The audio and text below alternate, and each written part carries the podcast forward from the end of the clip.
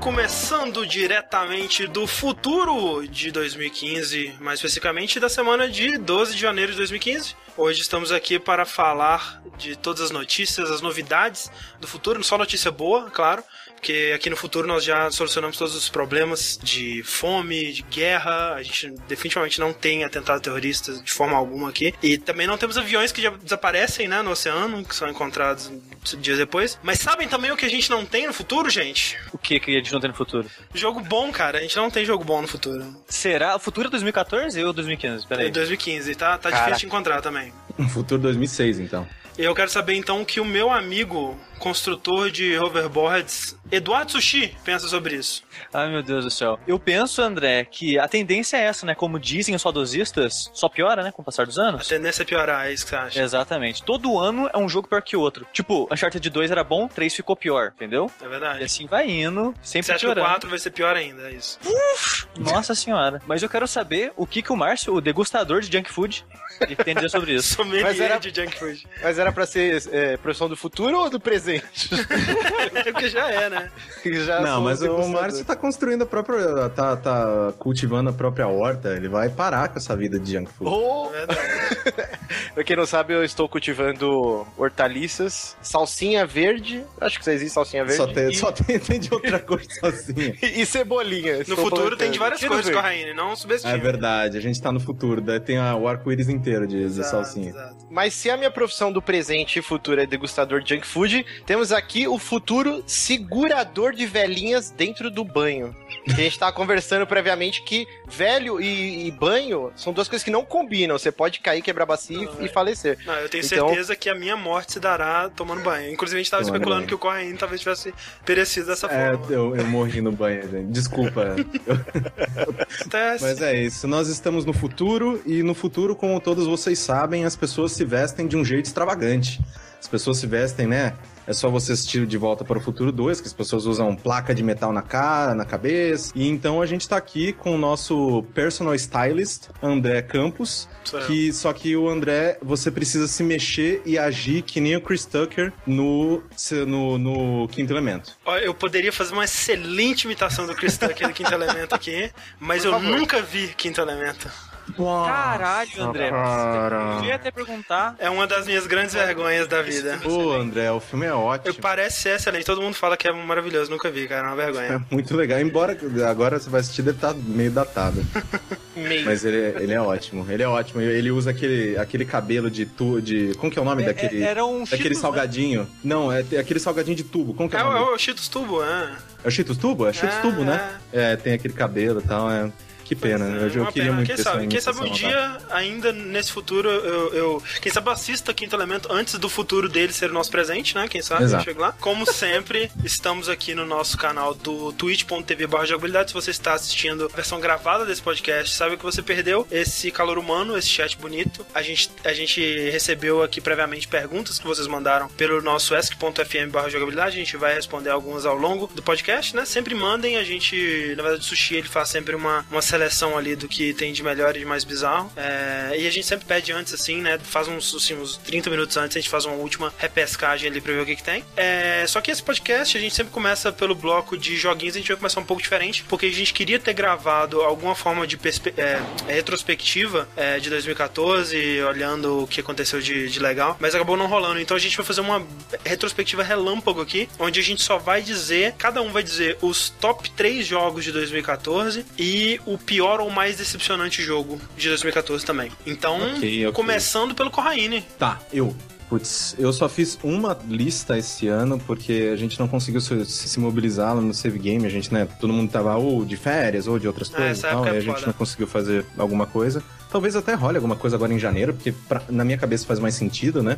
Se Uhum. falar ah, os melhores jogos do ano passado, quando ele- o ano realmente já passou, Até porque saiu É. no final de dezembro, saiu Tipo, até bastante coisa. Saiu até, tipo, o, o Talos Principal, né? O, o- tipo, que tá todo mundo falando muito bem do jogo, inclusive, não, não joguei ainda. Mas assim, de bate pronto, lembrando, assim, do topo da cabeça, o meu terceiro melhor de 2014, eu posso colocar Shadow of Mordor, Bom. que foi, a- na minha opinião, foi a maior surpresa né? Sim, porque é, era um jogo que eu não tava dúvida. esperando absolutamente nada. Inclusive, eu estava com preconceito sobre ele, né? Eu, não- eu tava até. Eu, eu vi só os primeiros trailers e olhei e falei, nossa, que bosta, cópia de Assassin's Creed chato e tal. Mas aí o jogo, obviamente, me pegou e eu fiquei maluco, não parei de jogar, sei lá, 70 horas dessa porra. Eu acho que é, o Shadow of Mordor eu, é aquela, é, parece um jogo que as sequências deles vão ser melhores, né? Sim, sim. É, ele é uma eu, eu- base eu, espero sensacional. muito que ele seja o que Assassin's Creed 1 foi. É. E que nos, no- nos próximos role o pulo que deu pra É, Assassin's to- Creed e tomara que não Assassin's chegue. Creed 1, é, tomara que não aí chegue ao ponto de, Creed 2. de exploração que Assassin's Creed tá hoje, mas É. é, eu acho que ele é um É, é jogo óbvio. com mecânicas fantásticas e que vai ser só melhor na sequência, eu acho. Ah, meu segundo melhor jogo de 2014 é Bravely Default. Saiu lá no começo de 2014. As pessoas nem lembram que Nem ele é de lembrava, 2014. realmente. Ele saiu em fevereiro, se não me engano. É, fevereiro ou março. É um RPG extremamente tradicional para 3DS. Que tem uma história muito, que eu considerei muito boa, com muito foco em religião, que é uma coisa, né, que a gente tá vendo cada vez mais, né, inclusive Dragon Age Inquisition a gente vê bastante, né, a- a- é, é, pressão religiosa no, no- enredo e todas essas coisas. E o diferencial do Bravely Default é basicamente que ele pega tudo que um RPG tradicional, um JRPG tradicional tem e torce as mecânicas para elas ficarem o mais agradáveis possíveis pro jogador. Então, ah, tem grind? Tem grind. Só que eu posso automatizar minha batalha, eu posso cortar as animações dos golpes, eu, sabe, meio que a- aumentar a velocidade da- das batalhas, tudo pra que isso seja uma coisa que não vai te interferir, não vai te dar problema. Se, ah, eu preciso subir cinco levels com essa classe. Tudo bem, você vai fazer isso em cinco minutos, não, É, e não não é- em duas horas. Eu tenho um Entendeu? jogo que eu joguei o demo dele, eu não fui muito fisgado, mas todo mundo que eu conheço que jogou fala muito bem, eu tenho vontade. Sim. Inclusive E, o Corraine mesmo falou dele num vértice há bastante Sim. tempo atrás, né, no começo do ano mesmo. Foi um dos jogos que mais me prendeu. Eu joguei mais de 100 horas dele. Eu fui retardado de subir todas as classes com todos os personagens Nossa. e tal. Se tivesse platina no 3DS, eu com certeza iria atrás dela. Mas, é, realmente, assim, eu, ele tem uma, uma pequena falha no roteiro. E eu entendo o porquê dessa falha, só que ela é uma grande barreira que tem muitas pessoas que travam ali e saem, tipo, odiando o jogo. Meu Deus, isso aqui tá errado. Não é meio que ele subvertendo a própria história pra te dar uma lição depois no final, que eu acredito que foi mal planejado, mal, mal executado, mas bem pensado. Então, se você chegar, com certeza, se você tá jogando, você vai chegar nesse ponto, você sabe do que eu tô falando, persiste, que vale a pena. Final muito bom e Bravely Second, pelo amor de Deus, sai logo. Segundo lugar, então, qual que é o primeiro? Sim. Meu melhor jogo de 2014 é Shovel Knight.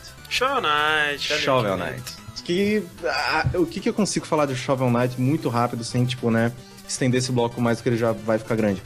Shovel Knight é um jogo de Nintendinho que foi perdido no tempo. É. Ele tava na gaveta de alguém por todos esses anos. E alguém pegou aquela ROM e jogou pra, pra, ela, eh, pra ela sair pro PC e pro Wii U, 3DS e tal. Agora ele vai sair, né, com próximas versões pro PlayStation 4. Acho que o Xbox One também, se não me engano. E é isso, cara. Ele é um jogo que ele faz em 2014. um- o- ele, ele consegue recriar perfeitamente um jogo de Nintendinho com todas as com todo o charme, com todas as pseudo eh, mecânicas que um jogo desse deveria ter, só que ainda assim atualizando alguns conceitos, utilizando, sei lá, quando você morre, você não perde uma vida, você perde seu dinheiro. E aí você tem que ir até onde você morreu, tipo Dark Souls, você tem que voltar até onde você morreu pra poder pegar esse dinheiro de volta. Então, ele tem ótimas boss fights, uma trilha sonora inacreditável. E eu- o, que eu acho, o que eu acho mais legal do, do Shovel Knight é eu acho que foi alguém na Polygon que escreveu isso, não sei se foi o Griffin ou se foi o Chris Plant, algum, alguma pessoa assim, que disse. que fez uma das melhores definições dele, que é, é o seguinte: ele não é uma carta de amor aos jogos dos anos 80, como por exemplo aquele.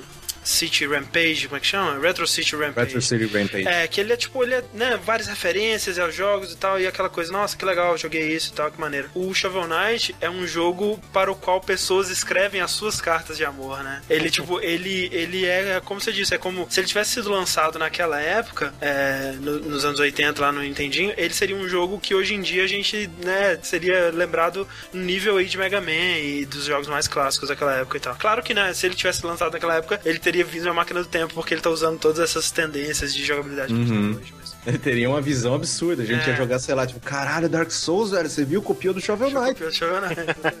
Mas é isso, cara. É incrível. É, eu sei que tem muita gente que tem um pouco de preconceito, inclusive, com o jogo, porque, ah, né, joga Nintendinho, né? É. Tipo, não, cara, vai de coração aberto. Ele tem uma história boa, história bem, bem minimalista. Mas muito legal. Uma história muito, bem boa. contada. É, então, tipo, é, é- é uma delícia, cara. Shovel Knight é a melhor coisa que eu joguei em 2014. E mudando então o espectro aí, qual que é a maior decepção ou pior jogo que você jogou em 2014? Hum, cara, eu joguei poucas coisas ruins, assim. Por exemplo. Hoje em dia a gente escolhe bem, né? A gente tem que É, pra comprar eu, um eu jogo meio que, sei lá, saiu Assassin's Creed com os caras malucos derretendo. Eu falei, não vou perder meu tempo com isso não, sabe? Foda-se.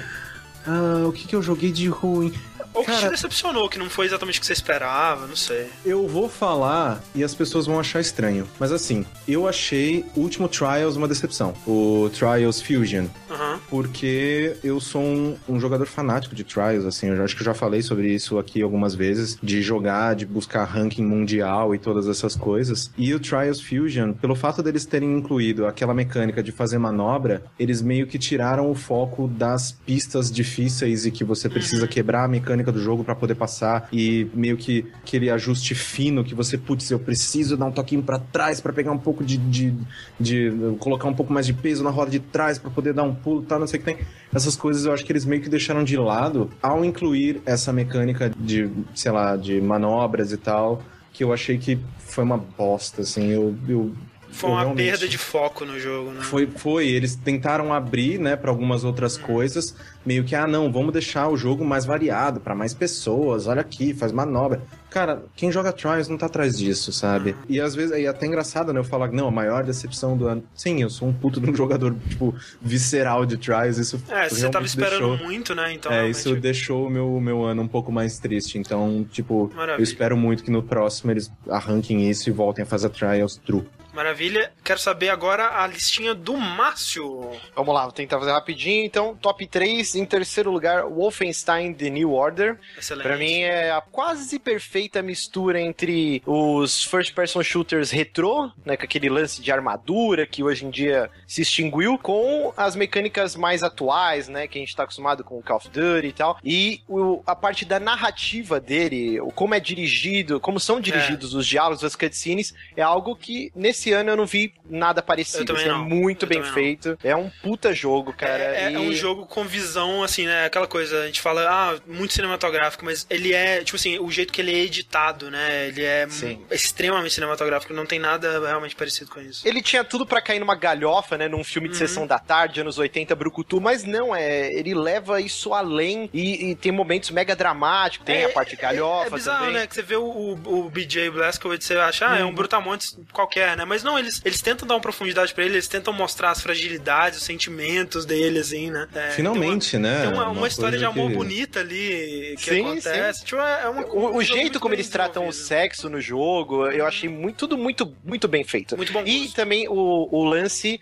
dele ser um jogo single player nessa altura do É, campeonato, verdade. onde é obrigatório enfiar multiplayer em tudo. Os caras foram contra a maré, lançaram um jogo sem modo online e fez um puta, um, um puta sucesso, não, mas ele foi no boca a boca, né? E, Sim, sim, e acabou aparecendo em diversas listas e tudo indica que a Machine Games, né, finada Star Breeze, é, tem ainda muita lenha pra queimar. Eu tô bem ansioso pelo próximo jogo deles. É, em segundo lugar, Alien Isolation. Cara, foi uma puta de uma surpresa, cara. Eu não dava nada pra esse jogo. O que eu tinha visto de gameplay, eu não tinha gostado. E, e aí, quando eu fui jogar, eu me peguei apaixonado por esse jogo. Eu, eu arrisco dizer que em jogos baseados em filmes, eu nunca vi nada feito com tanto carinho, com tanta observação e obsessão até. Obsessão, é, obsessão é a palavra aí. É, assim que eu terminei o jogo, eu corri pra, pra rever o, o primeiro Alien e é assustador, cara. Até re- em primeiro lugar, Dragon Age. Não tanto surpresa, porque eu já gosto bastante da franquia, inclusive o 2, que muita gente malha, mas foi bem recebido na época do lançamento. Eu, eu gosto bastante do 2 também, então eu já esperava que ia gostar do terceiro, mas eu tinha muito medo do que aconteceu com a BioWare, né? A gente viu ao longo desses anos muitas mudanças na BioWare, deixou de ser aquele estúdio que a gente aprendeu a amar, né? Com diversos jogos, KOTOR, Mass Effect e tudo. E, cara, o Dragon Age Inquisition foi meio que um tapa na cara, assim, e um jeito da BioWare meio se reerguer e falar, ok, a gente ainda sabe fazer jogos muito bons. Inclusive, vamos, vamos, falar sobre ele mais ainda hoje. Sim, né? e eu gostei muito. É, não é um jogo perfeito, ele tem diversas falhas, mas foi um jogo que me sugou, assim. Eu terminei ele com quase 80 horas e ainda ficou bastante side quest pra eu, pra eu fazer, ainda pretendo voltar para ele. E eu fico muito ansioso, cara, pelo Mass Effect 4, assim, Sim. que com certeza vai ser nessa engine um pouquinho modificada. Tô bem ansioso. E Márcio, minha decepção. Uh, as pessoas estão gritando no chat aqui. É. Cadê fucking Destiny? Cadê o Destiny? Como assim? Ele não era incrível? Sim, mas tem muito jogo que ficou de fora dessa lista, né? O próprio Shadows of Mordor, Shadow, o André vai me bater, o Shadow of Mordor, que eu gostei bastante. Tem uma porrada de jogo aí que ficou de fora. Sunset Overdrive, que é um jogo que eu adorei. Só que como é um top 3, eu tentei filtrar sim, ao sim, máximo aqui. E a decepção? Ai, cara a pior bosta, o dinheiro mais mal gasto. Cara, de 2014 foi o dinheiro mais mal gasto. Que tristeza. Eu queria muito ter comprado ele em, em, em mídia, mídia física para poder vender. É o Watch Dogs, cara. Nossa, eu passei tanta raiva com esse jogo. Acho que é o pior jogo que eu joguei na minha vida. Cara, eu, eu, eu odeio, abomino essa bosta. Eu, o que o pouquinho que eu joguei dele eu achei bem legal, melhor do que, enfim, do, do que a minha da grande decepção. Mas ok, então eu quero saber do Sushi a top 3 e decepção. Meu, minha lista vai ser rápida, que são jogos que eu já falo com muita frequência, ou streaming, ou no Twitter, ou aqui mesmo, então não, não preciso acho que explicar muito o porquê deles na posição. Então, é, em terceiro lugar, Unthousand One Spikes, que é hum. um jogo na pegada meio Super Meat Boy da vida, de fases rápidas, curtas, Sim. onde você morre e refaz as fases e mega difícil e tudo mais. E se você Mas quer ver eu jogando o jogo inteiro, né? Eu fiz streaming jogando é verdade. o jogo inteiro. Tá arquivado no nosso canal do Twitch, a gente não passou pro YouTube, mas tá no Twitch. Sim, eu coloco o link depois no, no post. Uhum. Em segundo lugar, tá o o o o The Bind of Isaac. Olha só. Olha só que bonito. Rebirth, né? No caso. É, você, você tá usando uma, uma regra meio ruim, né? Pra, pra poder colocar Bind of Isaac na lista do ano, só porque ele foi relançado. ah, mas ele é bem diferente. Só né? Não, mas é bem só diferente. Só porque ele foi. Ah, ele foi relançado com uma música pior e uns gráficos mais bonitos. Mas não, tem muito conteúdo a Tem mais muita também. coisa diferente, tem, né? É, tipo, um Isaac um eu não joguei o, eu, eu, não joguei muito do original, mas eu me apaixonei nesse novo, cara. Ele, é. puta que pariu, é, que coisa linda. E ele já falei muito, então acho que não preciso ficar falando. E para quem quer ver eu jogando ele, também tem muitos e muitos streamings meus jogando ele. Verdade. E, em primeiro lugar, aquele que eu cantei a bola na época do, do, podcast e acabou sendo, foi o Green Rock 2, né? Legend of Green Rock. Olha só que 2. coisa. Acabou sendo o meu momento, do ano. Sushi fazendo juramento dos lanternas verdes agora. É, não, nessa. Agora o tênis dele brilhou, cegou, todo mundo tava por perto, assim. tipo, na a noite, casa dele, a pessoa. Na noite mais é. escura, no, que eu não lembro o nome. O pessoal passando pela, pela rua, assim, vendo só a luz verde saindo da janela. e ele gritando, I know, right? Mas esse jogo é muito bom, gente. Eu, eu não consigo lembrar o último jogo que eu joguei que deu uma sensação de exploração e aventura tão boa quanto quanto esse jogo pra mim, sabe? Eu me diverti muito, muito com ele. E a única coisa que eu posso fazer é pedir pra vocês jogarem, porque Sim. as pessoas não jogam não, ele, não... aí ficam falando, ah, que bosta de jogo é esse que você falou, cara, joga, joga a porra do tipo jogo. Tipo assim, Sushi, não jogarei, mas acredito. e eu quero saber a sua maior decepção de 2014. A minha maior decepção, eu diria Destiny. Porque você esperava tava... grandes coisas dele? Então, eu tava muito, muito animado para ele. Tipo, tá saindo os três, ai meu Deus, Destiny, ai eu tô, tô muito animado, ai. Eu até tava comentando com você, ah, enquanto eu não trocar pro PS4, eu não vou comprar nenhum jogo pro videogame mais. Exceto o Destiny, que se o Destiny, se eu não conseguir o PS4 até o Destiny sair, eu vou comprar pra PS3 e foda-se, porque eu quero muito jogar esse jogo. Sim. E saiu aquele alpha, beta, ou que seja dele, e cara, que decepção, cara.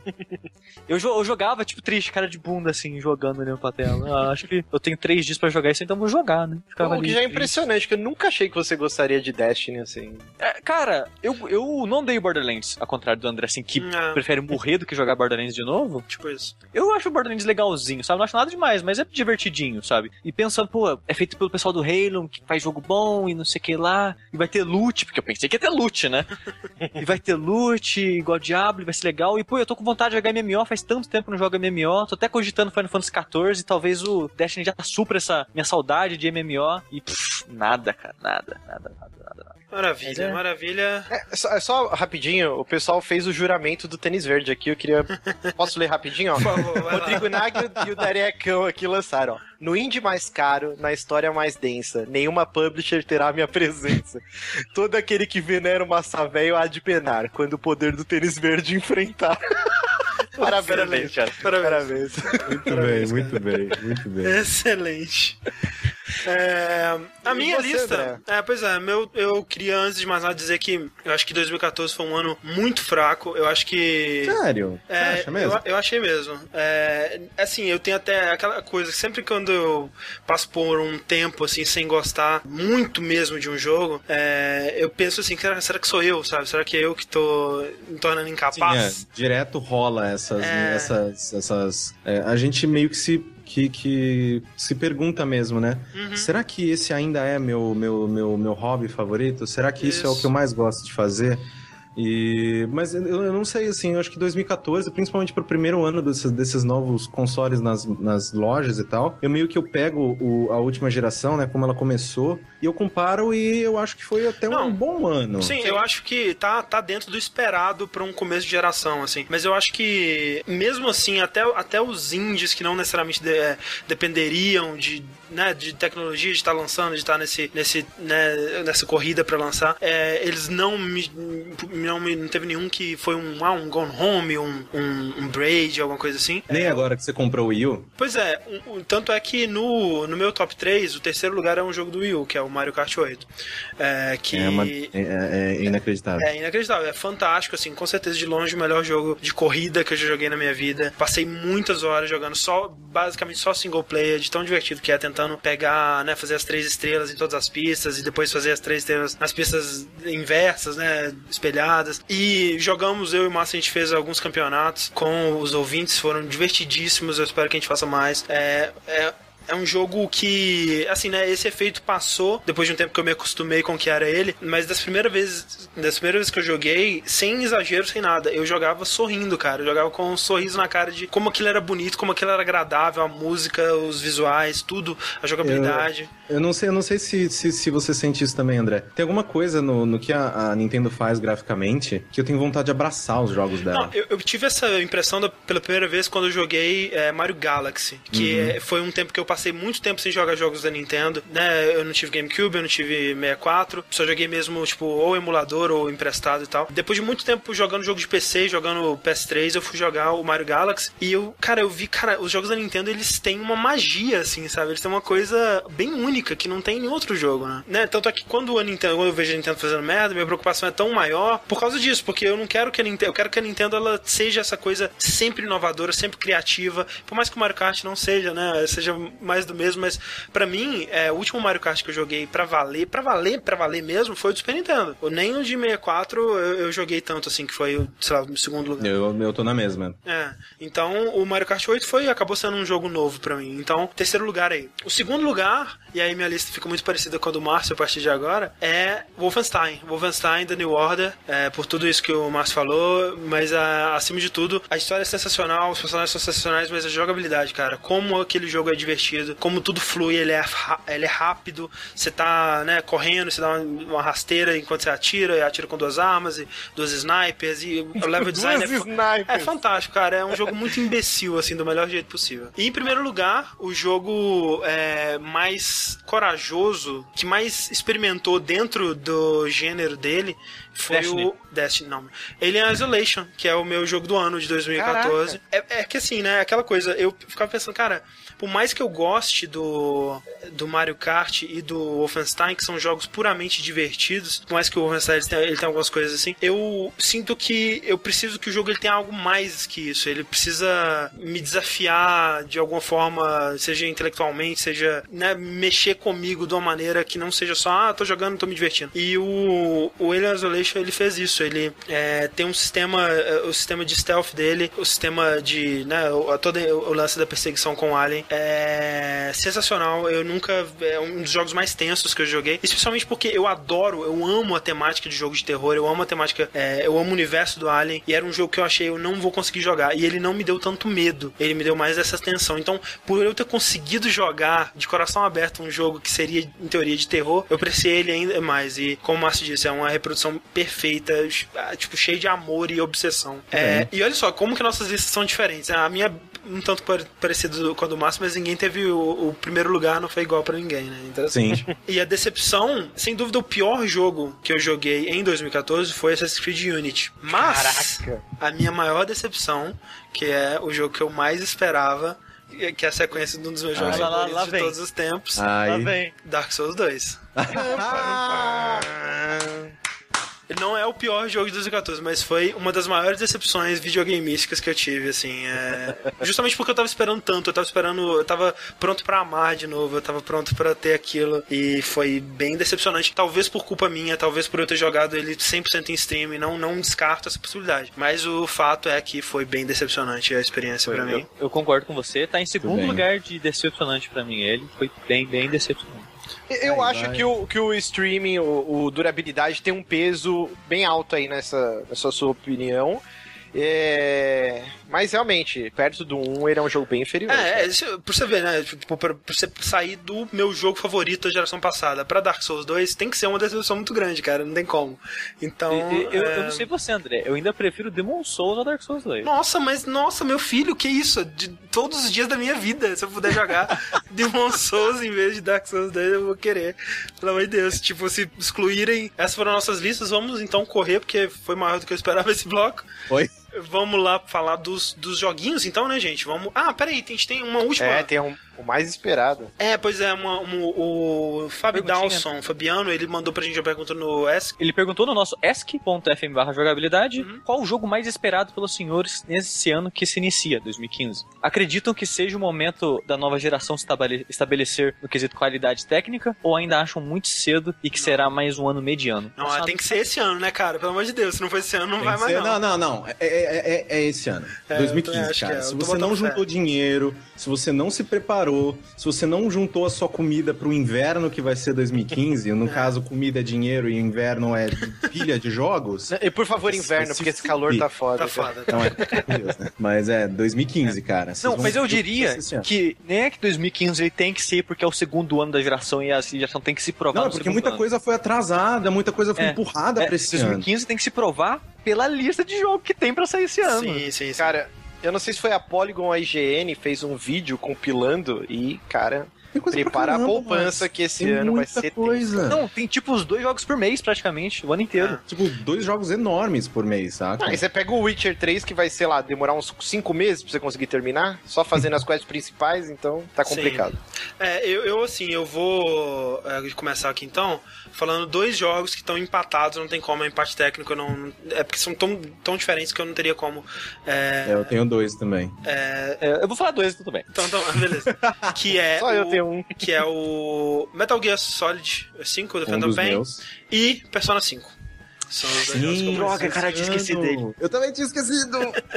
É, André já falou, um dos meus, Metal Gear Solid 5, não tem nem como Sim. é, discordar. E o segundo, The Witcher 3. Sushi. Os meus dois jogos são, como não poderia deixar de ser, Bloodborne, Sim. como o mais esperado, e o segundo mais esperado seria Metal Gear Solid 5. Olha. Apesar do Persona, depois que eu joguei Ground Zero, eu não, eu não consigo parar de pensar nesse jogo. Sim, sim. Vamos falar mais, vamos falar mais em breve. Bom, é, tem muitos jogos, é claro, vocês escolheram por optar por dois, mas eu vou me segurar com um aqui. Cara, Halo 5! Não, Não, cara, não ia te previsível. quicar se você fala assim, Lucinho. Eu tô muito ansioso pro Halo 5, é uma franquia que eu amo de paixão, mas tem um jogo que realmente eu estou muito ansioso, cara. Foi um dos jogos que eu mais gostei no lançamento, em, foi em 2013, que foi o Tomb Raider. E agora eu tô Sério? doente pelo Rise of the Tomb Raider, cara. Eu amei aquele é jogo. outro que eu, que eu quero muito ver. Eu acho o Reboot, cara, um jogo muito, mas muito bom, cara. E então eu tô muito ansioso pelo Rise of the Tomb Raider, assim. Até mais do que o Uncharted 4, é um jogo que eu tô maluco mesmo. Vamos lá então pro nosso bloco de joguinhos. Eu quero saber então do Coaine, já que a gente tava comentando aqui, eu acho que o Sushi vai comentar junto bastante, sobre um joguinho que ele jogou recentemente, que não é tão recente, mas que saiu para PC mais recentemente, né? Sim, exato. Um dos últimos jogos que eu joguei este ano, naquele ano, né? Porque Sim, no ano passado. a gente ainda, a gente ainda tá naquela fase que você vai colocar é, data em algum lugar, você coloca 2014. Ah, não, eu, aí eu os fiz, isso, eu fiz isso no feed do Jogabilidade. Postei a parada em janeiro de 2014. É ótimo. Então, eu, um dos últimos jogos que eu joguei em 2014 foi Metal Gear Solid 5 Ground Zeroes. Olha aí. É, que ele saiu para PlayStation 3, PlayStation 4, Xbox 360, Xbox One em março, toda. né? No dia 18 de março, lá no começo do ano. É, e saiu só agora, né? em- no, no final do ano para o PC. E eu devo dizer para vocês, assim, eu já tinha jogado um pouquinho, né? Naquela época, mas joguei apenas um pouco para gravar um vídeo pro, pro Arena, coisa assim. Porque, né? Eu não tava com nenhum desses consoles novos em casa, não queria jogar as, as versões velhas, né? A versão PlayStation 3, Xbox 360. E aí eu falei, não, eu espero. Vou sentar meu cu na cadeira e esperar o de PC. E valeu muito a pena ter esperado de PC. Porque é um porte, né? Nessa, no PC você pode também fazer um, um mod lá que o, que o Miller começa a voar que nem um passarinho no, no céu. Sensacional. Incrível. Ah, mas, assim, é, o Metal Gear Solid Ground Zeroes, é, pra quem não sabe, é como se ele fosse um capítulo à parte que liga É como se fosse o tanker do Metal Gear Solid 2. é, é, ele, ele liga o Peace Walker com o The Phantom Pain. É, Kojima já deu diversas entrevistas dizendo que ele não queria colocar o Ground Zeroes né, no, no mercado, mas a Konami fez pressão e ele precisou colocar. Então o jogo ele liga né, o Peace Walker com o Phantom Pain. Ele faz esse, esse meio de campo. É, eu não joguei o Peace Walker, só vi vídeos e vi pessoas jogando e tal, porque eu- o meu PSP eu fiquei pouquíssimo tempo com ele, eu acabei revendendo pra comprar um DS. Então eu não meio. Eu, eu sabia o que estava acontecendo no Ground Zeroes, eu sei o que aconteceu no Ground Zeroes, mas eu não tinha aquele, aquela ligação com os personagens, com o Chico, com a Paz. Sim. E, sabe, com com o Miller de- mesmo, né? com o próprio Miller, né? Porque o que. Qual que é a referência no Miller que eu tenho? É o fake É o. Liquid, tá É. ligado? É, mas ainda assim, eu- o que eu posso falar do Ground Zeroes é basicamente ele, e muita gente vai, vai discordar comigo, vai querer me bater. Eu sou um absurdo fã de Metal Gear, mas pelo amor de Deus, venham comigo nessa. Ground, Metal Gear Solid 5 Ground Zeroes é o primeiro Metal Gear Solid em que é uma delícia jogar. Não, sem dúvida, mas, É, mas sim. de longe, concordo Assim, 100%. Tipo, finalmente o Kojima e a equipe dele conseguiram fazer com que é, a gente não Sofre. não queira, não queira matar ele. Ah, não, Quando é- você tá grudado numa parede e escapa por algum motivo, Mas- que mudar de a- arma A vai ser jogabilidade. um a jogabilidade... Ah, fala, Márcio. Eu ainda acho a jogabilidade Splinter Cell melhor, mas Não, também não, sim, eu sim. acho o melhor, a melhor jogabilidade de Metal Gear até agora. cara. Não, o Splinter Cell, ele é um jogo que ele é extremo. Eu, eu, pelo menos, eu sinto que ele é um jogo extremamente livre. Você sente o tempo todo que você tá em 100% do controle. Uhum. Tipo, não, esse campo de batalha é meu. Tipo, eh, aí não, eu vou virar aqui, vou atirar naquele cara, vou, vou correr, vou, vou escorregar pra trás daquela cobertura, blá blá blá. Só que no Ground Zeroes eu finalmente senti isso no Metal Gear. Eu finalmente falei, não, esse, tipo, esses caras, eles são, tipo, bobos da corte na minha mão aqui. Eu faço o que eu quiser com Sim, eles. sim, sim. Então, meio que É- é você aquela- não tá brigando com o jogo. Você tá Exato. realmente dominando aquilo. Exato, fala, não, eu, eu, eu vou estabelecer a minha, a minha estratégia e vou fazer exatamente do jeito que eu quero. É o primeiro Metal Gear onde a jogabilidade ela não é um inimigo também, né?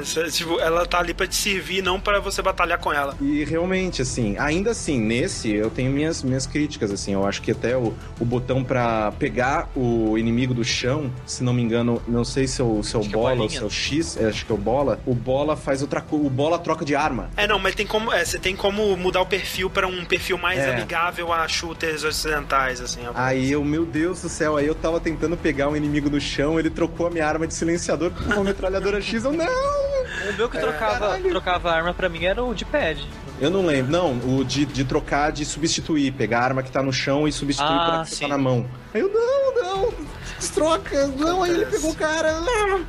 Mas, é, então, ainda assim, ainda tem algumas, algumas, algumas complicações, mas são muito menores. E por mais que as pessoas falem que sim, a, a- missão principal do Ground Zeroes dá pra ter termi- dá para você terminar em menos de 4 minutos. Já fizeram um vídeo fazendo um omelete Ah, não, mas- e, É, e né? terminando Ground Zeroes Mas e o é- omelete demorou mais pra ficar pronto. Mas é aquela coisa, tipo, que nem eh, você zerar Gone Home. Ah, zerei em 12 segundos. Ok, você perdeu completamente o propósito de qualquer É. coisa, Sim. né? Eu, eu, eu terminei a missão principal em uma hora e pouquinho. É. E eu Vocês estão criticando terminei. speedrun, é isso mesmo? É, a gente vai falar disso depois. E eu terminei a missão batendo palma e falando, pelo amor de Deus, me dá mais disso. Não, é, é um gosto, assim, tipo, você, ok, agora eu, eu tô, tô, tô no seu barco, Kojima, me leva Tipo, pro, pra Ilha do Sonho, sei lá, Ilha do puta Amor. merda, Eu- cara. Eu ainda não terminei a missão, mas o que mais me chamou a atenção, eu não sei se com vocês foi a mesma coisa. A gente já falou de diversos jogos mega violentos, temas mega pesados, mas, cara, esse jogo é pesado. É pesado. Demais. hein, cara?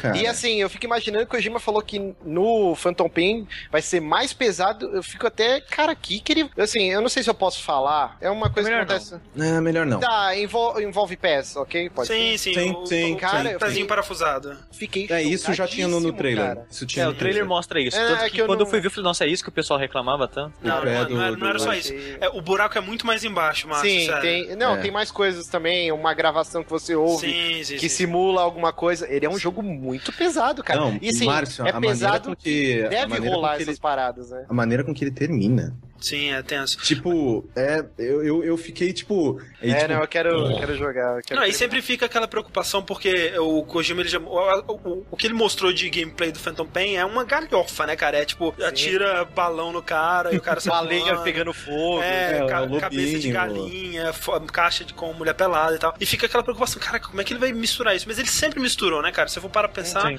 o 4, ah, você tinha uma cena que era o cara se cagando ali porque ele não, não tinha nanomachines e, e na outra uma cena mega né, tensa e cheia de emoção e gente É. morrendo e tal. Ele Não, o muito Metal. Gear Eu Solid 1 fiquei- mesmo é isso, né, cara? Sim, você, tipo, você tá indo pra sala pra enfrentar o Psycho Mantis, você tá olhando a bunda da, da mulher. Você mata um Psycho Mantis, aquela história É, mega pesada. história, é, é. Então ele sempre, ele sempre brincou com essa dicotomia aí. Mas o Sushi também gostou bastante, né, do Ground Zeroes. Go- Gostei, gostei muito. Eu não vou falar muito da história, mas eu concordo com o que o Raine disse sobre o lance da liberdade. Que eu, a primeira vez que eu joguei todos os Metal Gears foi no passado, né? Na expectativa de jogar os 5. Só que eu tava assim, ah, eu, eu quero jogar os 5, mas eu tô de boa, sabe? Aí eu peguei Até porque ele não foi muito bem recebido, né? Foi estranha a recepção do Ground Zeroes na época. É. Aí eu, ele tava em promoção, eu falei, ah, vou aproveitar que eu já tô com, com, é, dinheiro aqui na conta, vou pegar, né? Pra ver qual é. E caralho, cara, que, que delícia É. jogar esse jogo, sabe? Ele conseguiu melhorar aquela mecânica do Far Cry de marcar os caras com o binóculo. Uhum, uhum. Pra mim, tipo, ficou melhor da maneira que é usada ali. E você vê os caras no mapa e tudo mais. É, é incrível, cara. Eu adorei ficar andando na ilha lá e explorando ela. E isso é uma maneira que, assim, por mais que seja um ambiente é, extremamente aberto pra um jogo da série Metal Gear, pelo que você vê do, do, do Phantom Pain, não é nada, né, cara? O Phantom Pain vai ser muito mais aberto, né? E, e ver como que já nesse ambiente aí, no, experimental, que é meio que um, um, um- um jeito que eles é, usaram pra também descobrir o que, que funciona, o que, que não funciona, pra eles descobrirem o próprio jogo deles, né? E ver que esses sistemas todos já, já interagem tão bem, já funcionam tão bem. Deixa, é, é realmente um jogo pra te deixar bem empolgado pro que vai vir ainda, né? Então. É, expectativas gigantescas. Puta merda. Maravilha, Ground Zeroes. Ground Zero é um jogo que a gente já falou aqui, inclusive, né? Mas como é, na época que a gente falou no, no Vert só eu tinha jogado, achei interessante trazer de volta. E outro jogo que quando a gente falou anteriormente, só o Márcio tinha jogado e agora a gente tem mais opiniões e opiniões mais profundas mesmo do Márcio, é o. Dragon Age Inquisition, né? Que eu terminei ele. Inquisition. Vocês nunca viram? Não. Vocês que nunca viram? tá- Eu não sei do que você tá falando. Tá bom, peraí, eu vou. Não, vai com. com Não, não, continua. é, sei, sim, sim, acho que eu sei o que você tá falando, sim. Pelo amor de Deus, o musical. Não, sei- não sei do que você tá falando. Ah, ok, ok. Peraí, vai, vai, continua falando. Esquece que É, eu fiz essa interrupção. Dragon Age vou Inquisition que eu um- não tinha jogado, depois né? Na época que o, que o Márcio falou da primeira vez, eu terminei meio que recentemente, foi mais pro fim de dezembro que eu terminei ele. E é um jogo que, quem ouviu, né, eu falando do primeiro Dragon Age, que falei mal pra caralho, as pessoas até brigaram, perdi seguidores por causa disso, olha que bonito. Acho válido, acho justo. Então, de qualquer forma, é um jogo que eu já não tava com muita expectativa, né, por eu não gostar do Não. primeiro, não joguei o segundo. Mas o boca Aí a boca acabou te pegando, né? É, acabou pegando, o pessoal tá falando tão bem, né? Falei, ah, não tem muita coisa esse fim de ano, então vamos, vamos ver Porra, tem qual é. coisa pra caralho esse fim de ano, Steve. Tá de Não, não, porque eu queria jogar. Ok, tudo bem, desculpa. Aí eu resolvi dar uma chance pra ele e acabou que ele me pegou. Depois de 25 horas. Mas ele me pegou. Efeito Final Fantasy XIII. É.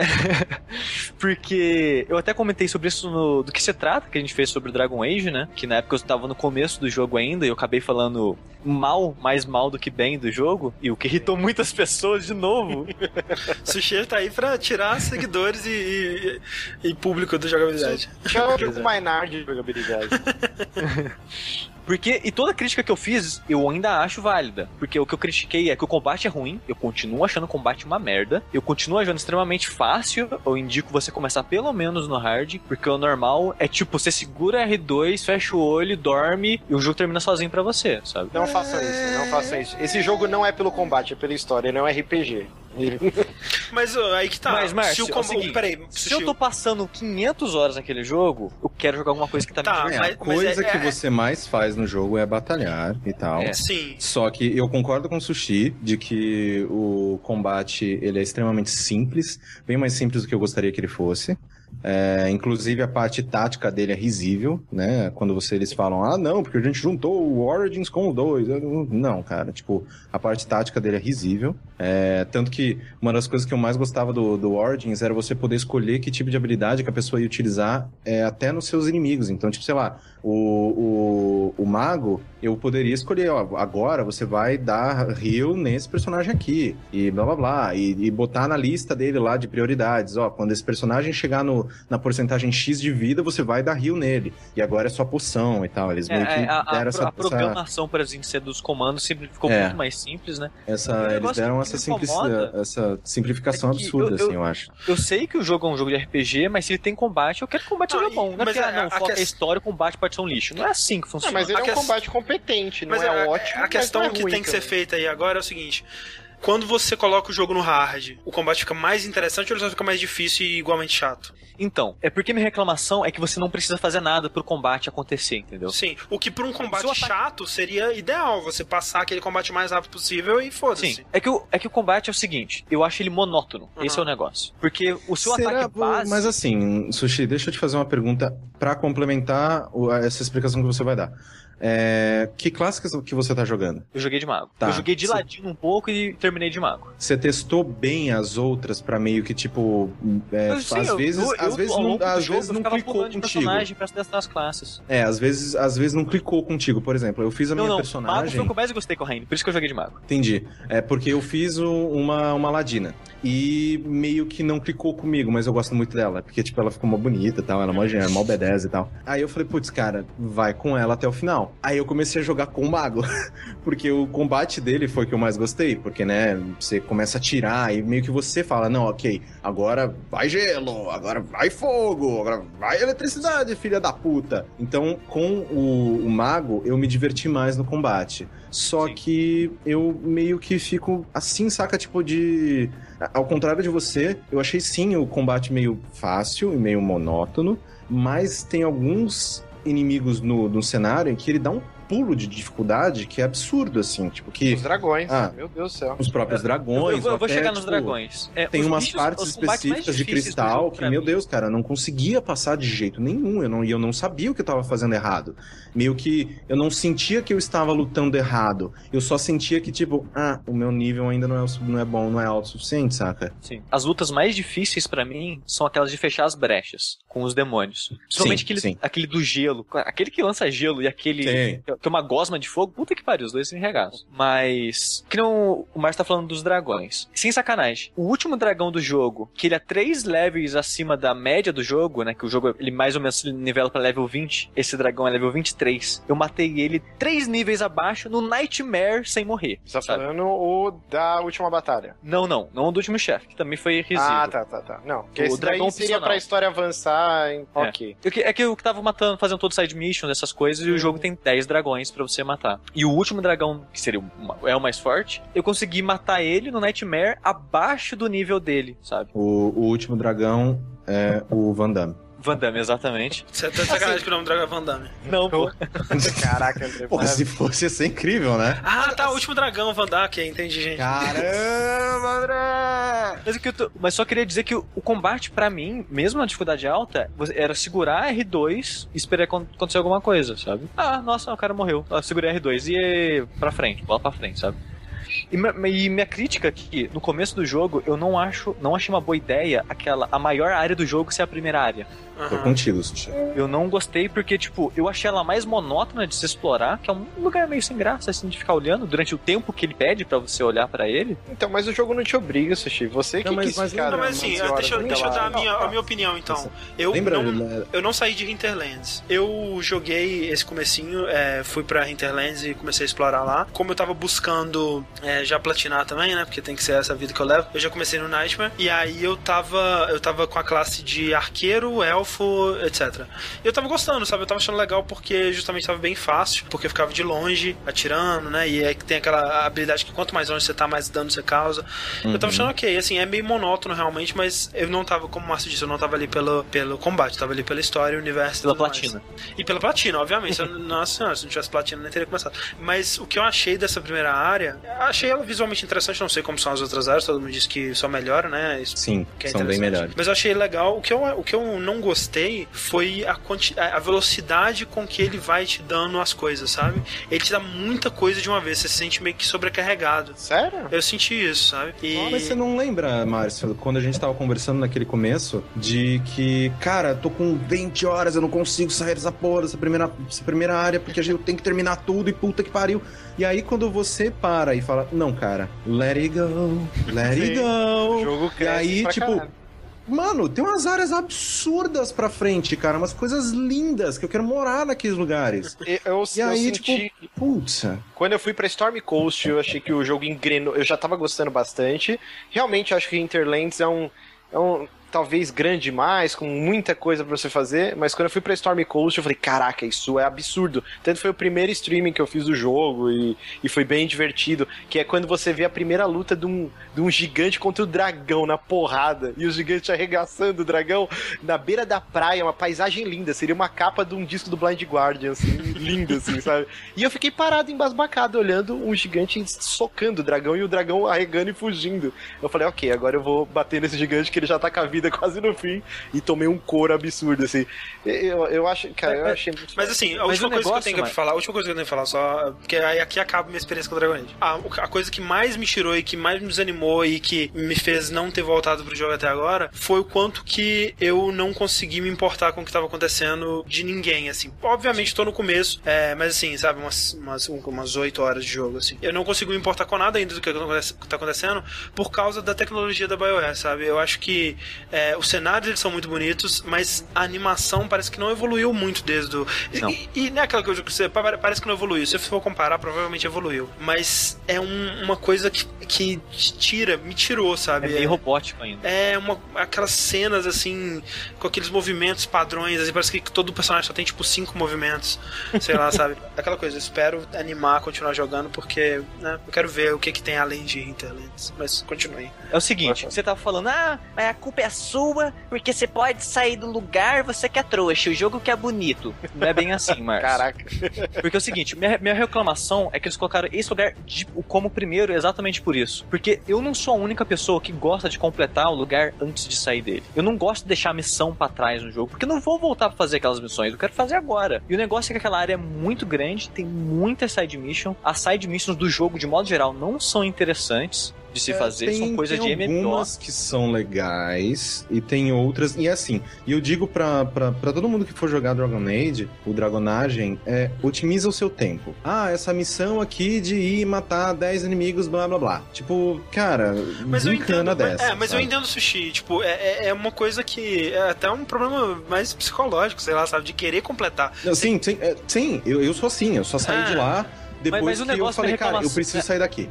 Mas, a minha reclamação é a seguinte: eles tinham que pensar nisso, que isso é algo comum. Eu acho que não é três pessoas que fazem isso, sabe? São Aham. vários jogadores que pensam assim. Sim. Eu acho que eles podiam ter pensado nisso e colocá-la como segunda, terceira área. Colocar uma área menor, onde vai te apresentar numa área mais segura o que eles querem. Um pouco de side mission, um lugar bonito, com as missões, não sei o que lá. Acabou. Taca a Interlands em segundo, eu já sei o que o jogo é. Uhum. é que é de mim, já sei o que o jogo é, já tem personagens novos, sabe? Eu já tenho mais informação no mundo pra mim. Porque Eu eu, demorei 23 horas pra sair de Hinterlands. Eu tava achando o jogo um saco, porque eu tava só com aqueles personagens Um monte? Só, só missão de MMO, né, cara, basicamente. É, só missão de MMO, combate sem graça, tipo, lugar de explorar sem graça. Tipo, não tinha nada que eu tava gostando ali, sabe? Aí quando eu fui começar, peguei todos os personagens, comecei a explorar mais áreas, fazer missões com eles, ouvir as conversas deles enquanto a gente anda no mapa. Isso foi fazendo eu gostar do jogo. Porque eu não gosto, eu ainda não gosto do combate, eu não gosto das side missions. A história é, é, não vou A falar que história você não diz a gosto. main quest, né? no caso. É, a main quest é mais ou menos, mais ou menos, nada demais. Mas o,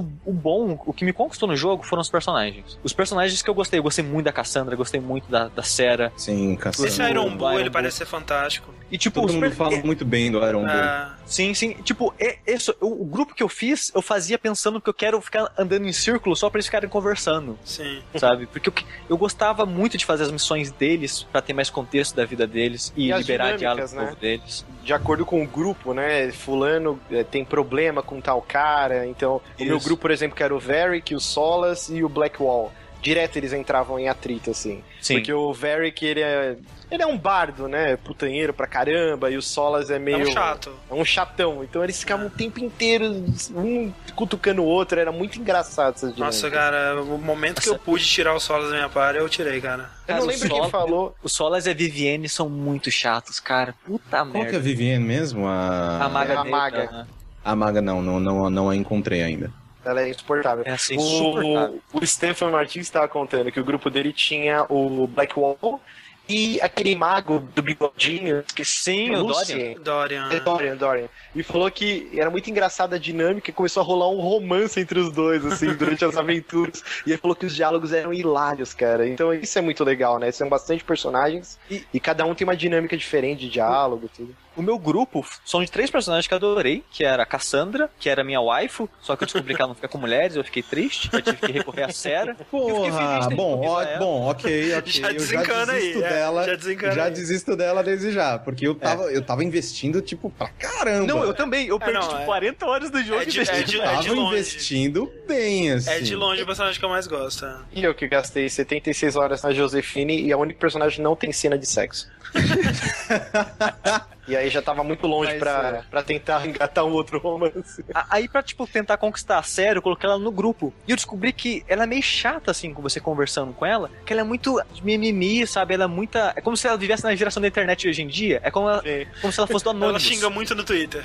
É, é, é como se ela fosse do Anonymous, ela é contra a opressão, contra os ricos, e, tipo, ela é meio chata nisso. Mas quando você começa a conversar com ela, sair com ela, você vê que ela é, meio- ela é divertida, sabe? E a Cassandra é mega séria, né? Tipo, ó, tipo uma É paladina. absurdamente séria. Aí junto a Sera, a Sera tira muito sarro dela, cara. Mas a Sera, A Sarah tira, é, muito divertido as ela, duas ela, conversando. ela cara. entrou no meu grupo, eu falei, essa, essa menina não vai sair nunca daí.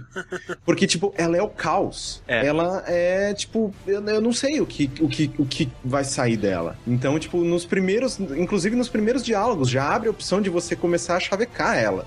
Sim. Aí o cara, nossa, como se chavecar? E, tipo, é, é muito bom, assim, o diálogo delas, né? Principalmente pelo fato de ter feito, né, uma, uma personagem feminina. É, é muito engraçado a maneira com que elas flertam e ela olhando assim, ah, não sabia que você era dessas. É, tipo, é bem legal. Adorei esses personagens. E isso, eles me fizeram gostar do jogo. Foi porque foi uma situação meio de Estocolmo, sabe? Eu fiquei preso naquele jogo. Sim, o jogo é muito grande. E te tudo que eu prende, tinha- né? E te prende. É, e o que me fazia sobreviver naquele jogo eram os personagens, sabe? Tipo, Uhum. porque eu sou eu sou um tipo de cara que eu tenho mania de completar coisas. Então, mesmo que seja monótono, sabe, pegar coletáveis, eu vou pegar os coletáveis, sabe? Mesmo que seja chato. Então, eu já ia fazer tudo que tinha no Dragon Age, mesmo eu não gostando tanto assim do jogo. Eu gastei dinheiro pra caralho naquilo, eu vou jogar. e eu fiquei feliz que tinham aqueles personagens porque eles fizeram companhia pra mim durante isso, sabe? E eu gostei muito deles, eles me fizeram gostar do jogo e eles fizeram a história parecer mais interessante pra mim. Você não Porque eu vi gostou eles do... reagindo a ela, sabe? Mas é isso. É, Dragon Age é um jogo muito legal. Que que eu gostei, mas quanto mais eu lembro dele, menos eu começo a gostar.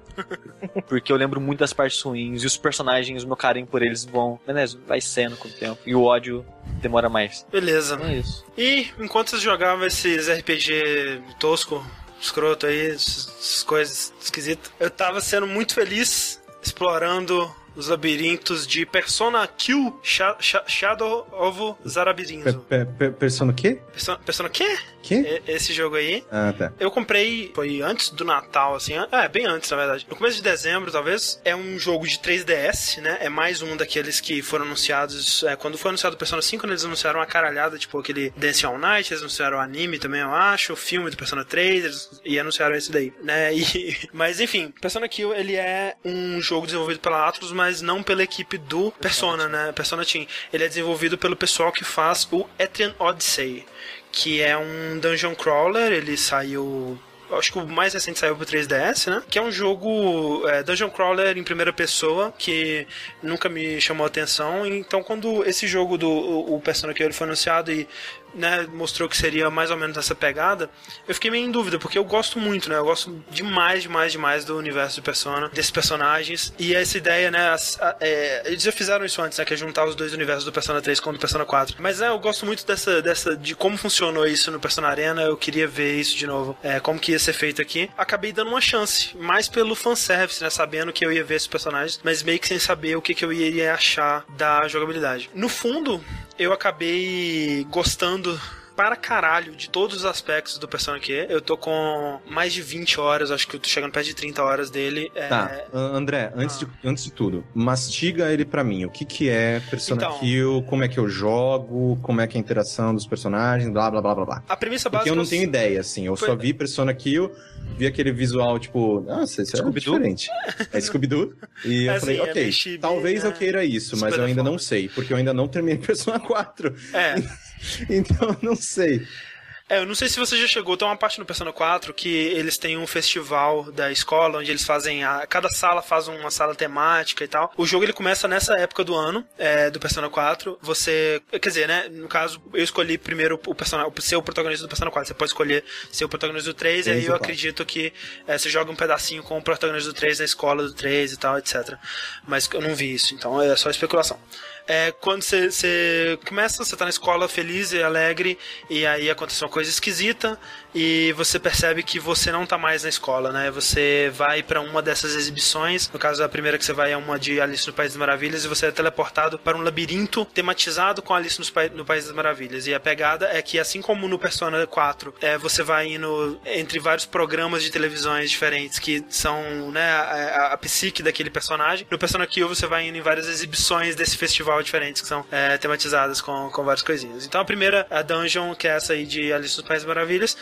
E o jogo ele se dá fora da batalha é, muito como é o Etrian Odyssey, ou pelo menos pelo pouco que eu conheço do Etrian Odyssey, que é esse dungeon crawler em primeira pessoa, você vai seguindo por esse labirinto, cabe a você montar o mapa do labirinto. Na tela de toque do, do 3DS, você desenha né, o labirinto, você tem, você tem várias ferramentas de desenho, é, lápis Uhum. e, e coisinhas de pintar e tal, você pode ser o tão detalhe, detalhista quanto você quiser, cabe a você. É, O que você acha disso, André? eu achei divertidíssimo, é muito relaxante, é algo que você pode fazer entre um turno e outro do combate, é, enquanto você tá explorando mesmo, é, é, é uma coisa bem divertida. Não me encheu o saco, eu, eu imagino que não vai me encher porque é algo que eu gosto bastante, mas ao mesmo tempo, cabe a você. Se você quiser não desenhar nada, só marcar onde tá as portas e os tesouros, esse tipo de coisa, você pode. Porque à medida que você vai andando, ele já vai preenchendo os quadradinhos. Mas é útil, é, e para quem é completionista, é muito útil você fazer isso, porque, ah, aqui tem uma passagem secreta, eu vou lá e marco, aqui tem um baú de tesouro, eu vou lá e marco. E toda vez que você completa um andar da, do labirinto, é, você abre um baú que tem naquele labirinto que só abre quando você completa 100%. Então, ele te incentiva a explorar e sempre tem um item legal dentro do, do baú e, e tudo mais. É, Eu, eu perguntei isso, André, porque é um aspecto que eu consigo ver muita gente odiando ele. Tipo, ah, que, como assim? O jogo me me É. dá esse trabalho, tem que marcar as coisas. Mas isso é uma coisa que eu gosto. É uma das coisas que o Legend of Grimrock faz. Uhum, E uma das coisas que aumenta a minha imersão nesse lance de aventura, sabe? sim. Porque no, no Grimrock eu posso desativar o mapa de vez e eu ter que desenhar ele todo. Mas o padrão do jogo ele vai, é, tipo, marcando conforme você vai andando, ele vai aparecendo. Mas ele não aparece porta, ele não aparece baú, não Sim, aparece exato. não aparece é, nada. é exatamente assim. Aí eu, eu tenho que ir lá no mapa, eu, eu clico, aí eu deixo uma marcação minha de, com algo escrito lá, entendeu? Mas assim, eu, eu, eu adoro ficar fazendo É, essas marcações. Exato, eu gosto muito. Você pode deixar recadinhos, escrever. Ah, aqui era um lugar que eu encontrei uma boneca esquisita, sei lá. Aí você marca isso. E assim, por exemplo, ah, tem um. é, Você não precisa fazer isso, mas eu gosto. Tem um chão que dá dano. Ah, eu marco ele de vermelhinho no mapa, sabe? Sim. E essas coisas que é um detalhezinho que eu, eu- eu acabei gostando bastante. Quando você entra no combate, é, e eu acho interessante porque é random, ao contrário do Persona 4, é, o combate é aleatório. é, mas você consegue saber quando que você tá chegando perto de ter mais um, um encontro, né? Ele fica um medidor ali que ele vai crescendo e ficando vermelho. Aí quanto mais vermelho ele tá, mais você sabe que o próximo passo pode ser o encontro, né? E aí você tem mais uma noção. Ele vira um combate que é bem parecido com o combate do Persona 4. Eu não sei como é no Adrian Odyssey, mas aqui é, você controla todos os seus personagens. Ao contrário do Persona 4, não é só o protagonista, o Charlie ou o Yu, que consegue ter mais de uma persona. Eles dão uma desculpinha lá na história, mas é, todos, todos os personagens eles conseguem ter duas personas, exatamente duas, não mais, não menos. Quer dizer, Inclusive o protagonista. Inclusive o protagonista. Você não pode ter mais, mas você, né, você pode ter uma ou duas personas equipadas. Exceto os dois personagens novos que eles introduzem que eles não conseguem usar persona, que é um rapazinho que parece o Yu. Que, Ah, que são é um, tá um- bronzeado. Um personagem que é uma dupla, na é um personagem que são dois personagens. Então por isso ele não tem persona, porque a menininha era, ela funciona meio que como se fosse a persona do, do rapaz. Enfim, no combate ele tem uma mecânica que é bem parecida com o lance com que você explora as fraquezas do inimigo no, no Persona 4 e tem isso, né? Por exemplo, se você se o cara é fraco a fogo e você usar fogo, você ganha o boost, que é diferente do turno extra que você ganhava é, no Persona no Persona 4. O que funciona aqui é que quando você tá com boost, você não gasta MP no próximo no próximo turno. Então, se eu dei, se eu explorei a fraqueza do inimigo, no próximo turno eu posso dar um ataque de, de skill sem é, sem gastar Gastar MP. É, o MP aqui ele também é problemático, como é no, no Persona 4, ele limita o quanto que você consegue explorar. É menos problemático porque você, você tem o seu MP combinado com o da Persona. E o MP da Persona ele, ele regenera.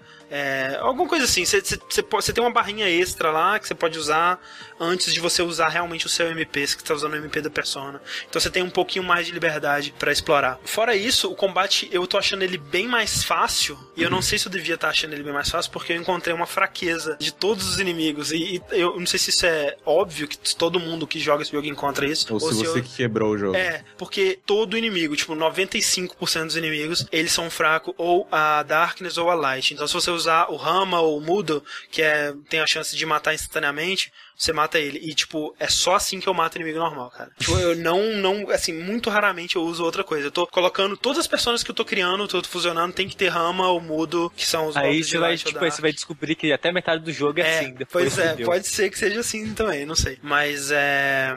A parte de explorar o labirinto, inclusive, apesar de, eu gostar do lance do Persona 4 de ser, é, né, você conseguir ver os inimigos, eu acho ela muito mais interessante aqui do que no Persona 4, porque ele insere é, puzzles de movimentação.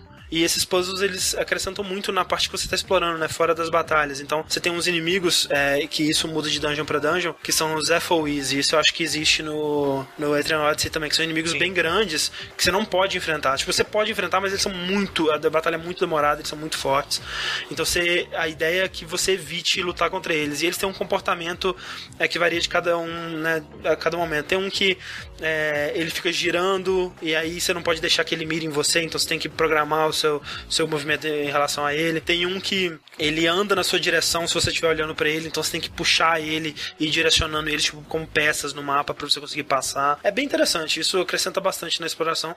É, pelo que eu vi da Clarice, que ela tá jogando também, ela tá bem mais avançada que eu.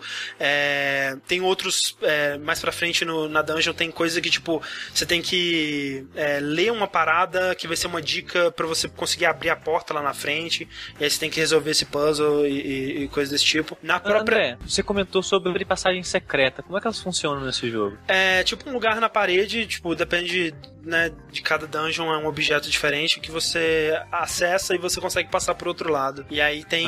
é, cê- às vezes você consegue passar né, de um lado pro outro, às vezes você consegue passar só de um lado. Sabe, sabe por quê? Hum. Eu tava. Não sei se você sabe, o Etrian Odyssey e o Legend of Grimrock, eles têm mais ou menos a mesma origem, né? Sim. Do gênero. Aham. Que é o Dungeon Crawler. Muitas das coisas que você você tá dizendo que você tá gostando, que é o lance de passagem secreta, de escrever o mapa, de puzzle de movimento, é de dica de puzzle pra abrir porta. Tudo isso tem no?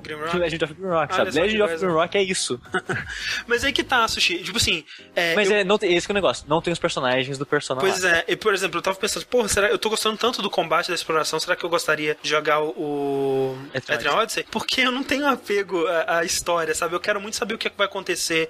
É, tem eles, é, assim, é um fanservice, cara, mas assim, do, do- assim, do mais safado, sabe? Ele sabe que você se importa pra caralho com aqueles personagens. E, obviamente, é, é, até pelo visual, já te passa de cara que não vai ser uma história tão séria, não vai ser tão profunda. É uma grande brincadeira com esses personagens e com esse universo. É aquela coisa assim, de tipo, enquanto que no Persona 4, no Persona 3, eles são personagens tridimensionais que você vai conhecendo e desenvolvendo ao, ao longo do, do jogo, aqui não tem esse desenvolvimento. Eles são realmente caricaturas do personagem que eles eram. Eles, eles carregam uma ou duas características daquele personagem e repetem ela exaustão, que às vezes chega a ser chato, sabe? O Ted, toda vez que ele abrir a boca pra falar de alguma coisa, vai ser pra dar em cima de alguém. Porque, ah, porque ele no, no Persona 4 ele dava em cima das pessoas. Ah, e aqui Até- é tipo, toda vez, cara. Até ele namorar com a Mother. Não sei do que você tá falando. Nossa. Caraca, How I Met Your Mother, Ted. Ted. Ok, ah, desculpa. eu não assisti série ruim, desculpa.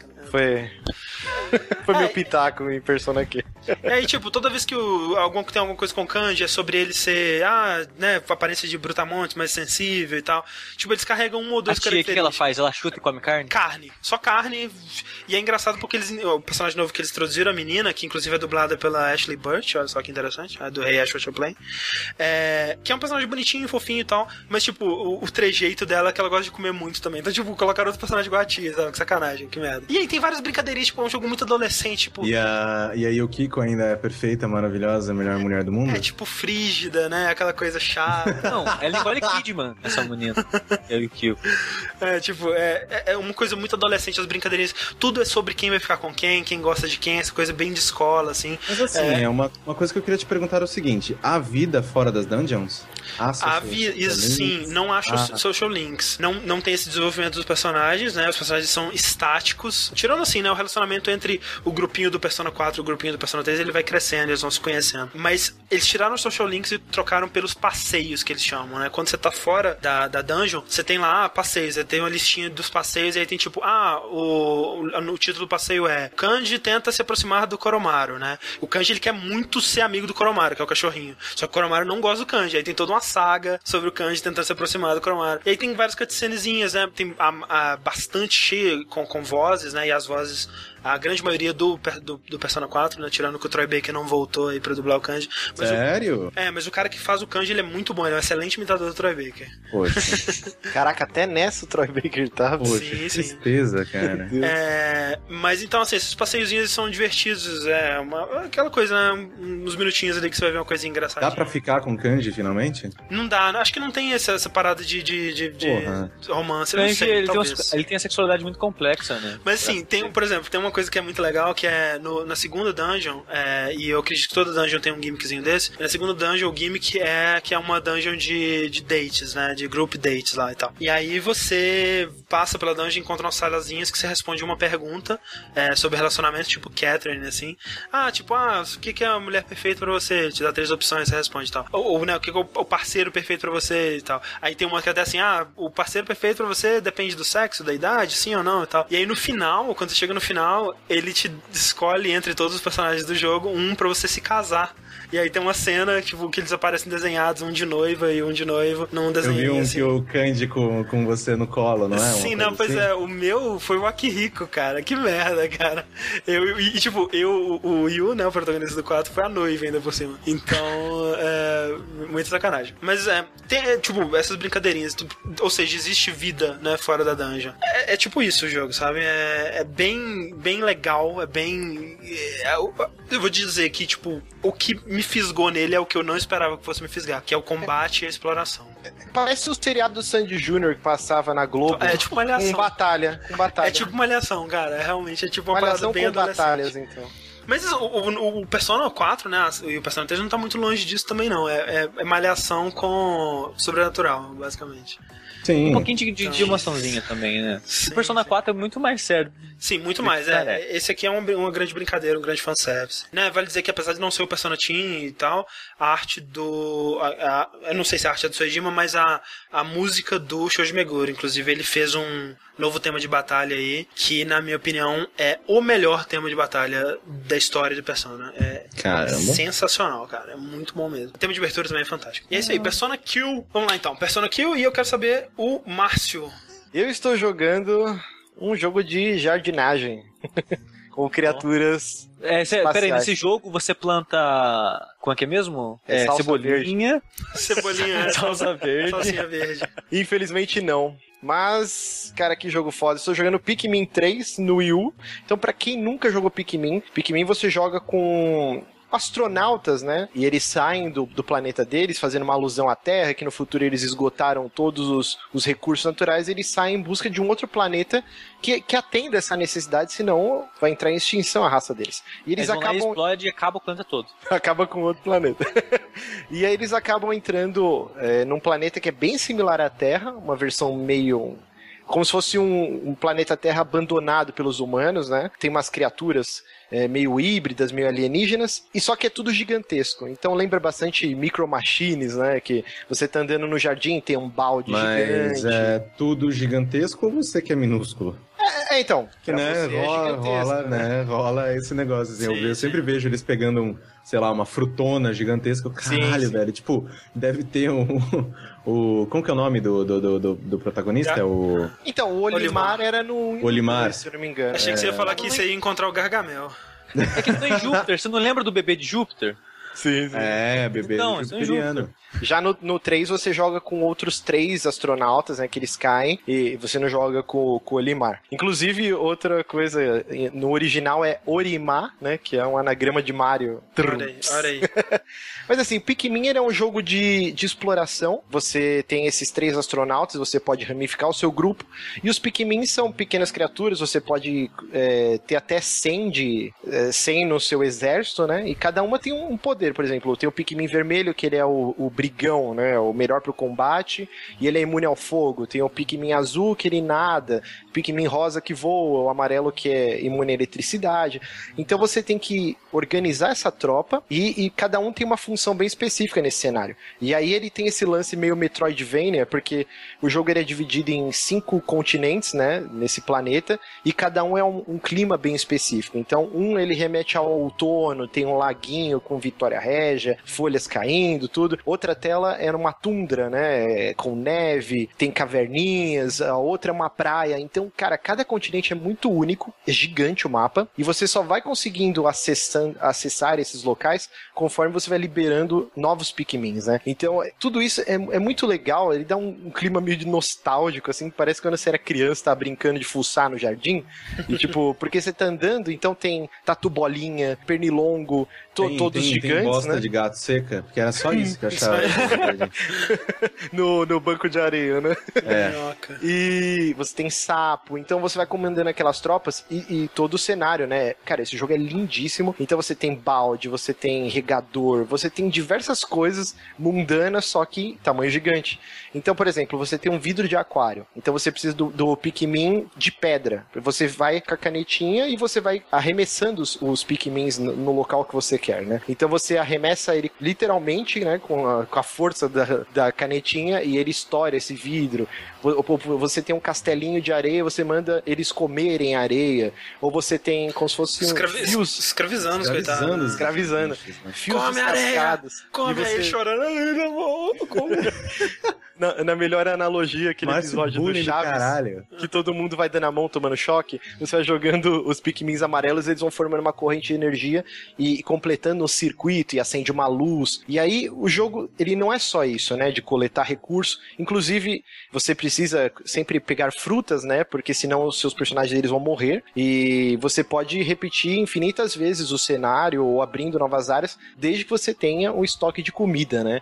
E além e... disso, você tem outras missões, recuperar pedaços da nave. E nisso o jogo te joga StarTAC, um monte de celular, telefone sem fio, rádio. É muito engraçado, assim, o jeito que ele e, brinca com a nossa tecnologia. E me explica uma coisa, eu queria saber desse sentimento de você. Porque eu nunca me dei muito bem com Pikmin porque eu não gosto desses jogos em que eu posso perder unidades. Eu uhum. sou chato, assim, de tipo, sei lá, eu tô fazendo o meu exército, se alguém morrer eu vou ficar muito puto.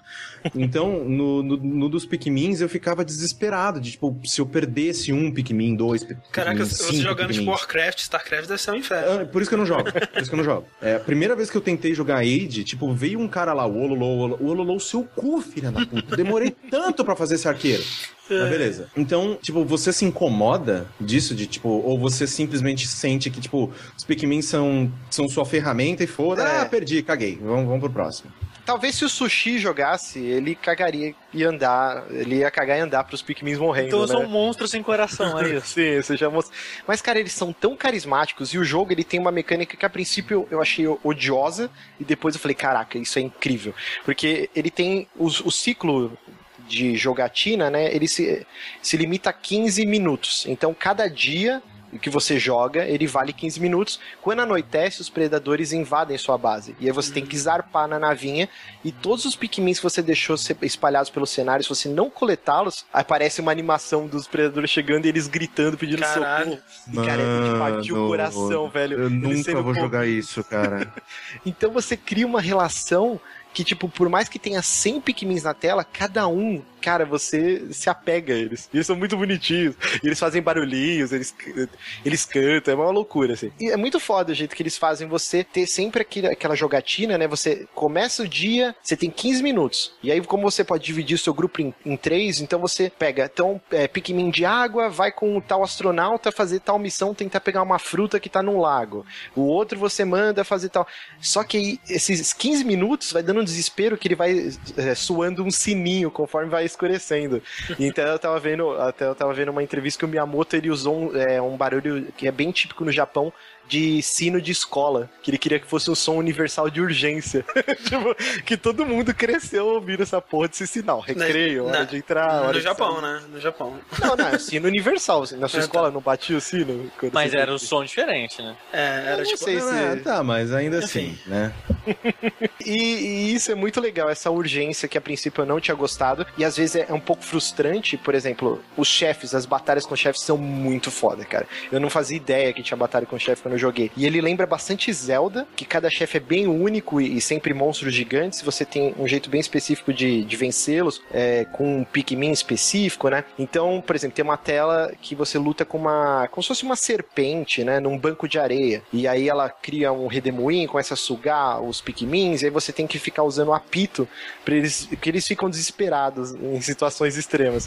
e aí, se você não ficar dando apito e, e, e circulando eles, eles morrem. Então você tem que dar a volta na cobra e num momento específico você manda morder a barriga, que é o ponto fraco. Então o cara tem uma dinâmica muito legal. As boss battles desse jogo são muito fodas. Eu, eu não sei, tipo, parece ah, parece legal, ah, vejo vídeo bonitinho e tal, mas é, realmente não, não seria para mim, assim. É. E, talvez se você jogar vai mudar completamente sua opinião, André. Talvez, é um jogo que talvez. suga a sua vida, cara. e você que tem esse lance do completionismo, assim, cara, é muito legal esse lance dele, de você poder voltar sempre, revisitar uma área e abrindo caminhos novos. Ele tem muito puzzle, é, por exemplo, balança. Você tem duas latas de sardinha, então você tem que jogar tantos Pikmins em nenhuma para fazer aquele efeito de gangorra, e aí o Pikmin vai alcançar outro lugar. Então, cara, os cenários são cheios de puzzles. Ele é um jogo que realmente suga a sua vida, cara. É, talvez, e, e esse lance dos 15 minutos dá um desespero. Porque começa o seu dia, você cria aquele modo assim: ok, vou pausar, deixa eu ver o mapa, o que, que eu vou fazer nesse dia, nesses 15 minutos.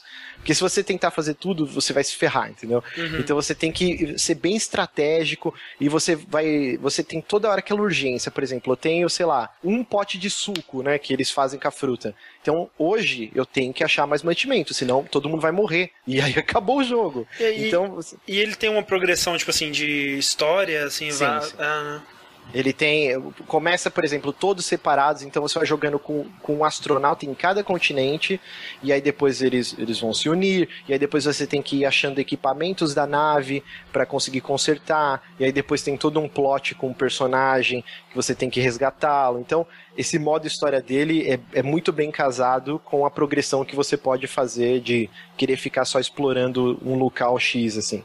E, e- e tem uma parada muito legal de você vencer um chefe, algum, algum monstro, e, e fica a carcaça dele, e você manda seus pikmins carregando, assim. E tudo que você mata de, de criaturas, você converte em alimentar suas tropas e aumentar o número de pikmins. Então, cara, é, é muito legal você matar uma salamandra gigantesca e mandar 30 pikmins carregarem ela. e eles vão tudo em fila, carregando o corpo, a carcaça do bicho, assim, pra base. E, e o tempo comendo, assim, já aconteceu várias vezes, deu carregando o bicho e começa 10, 9, escurecendo, e vai dando aquele desespero, e você vai mandando mais Pikmin pra ir mais rápido.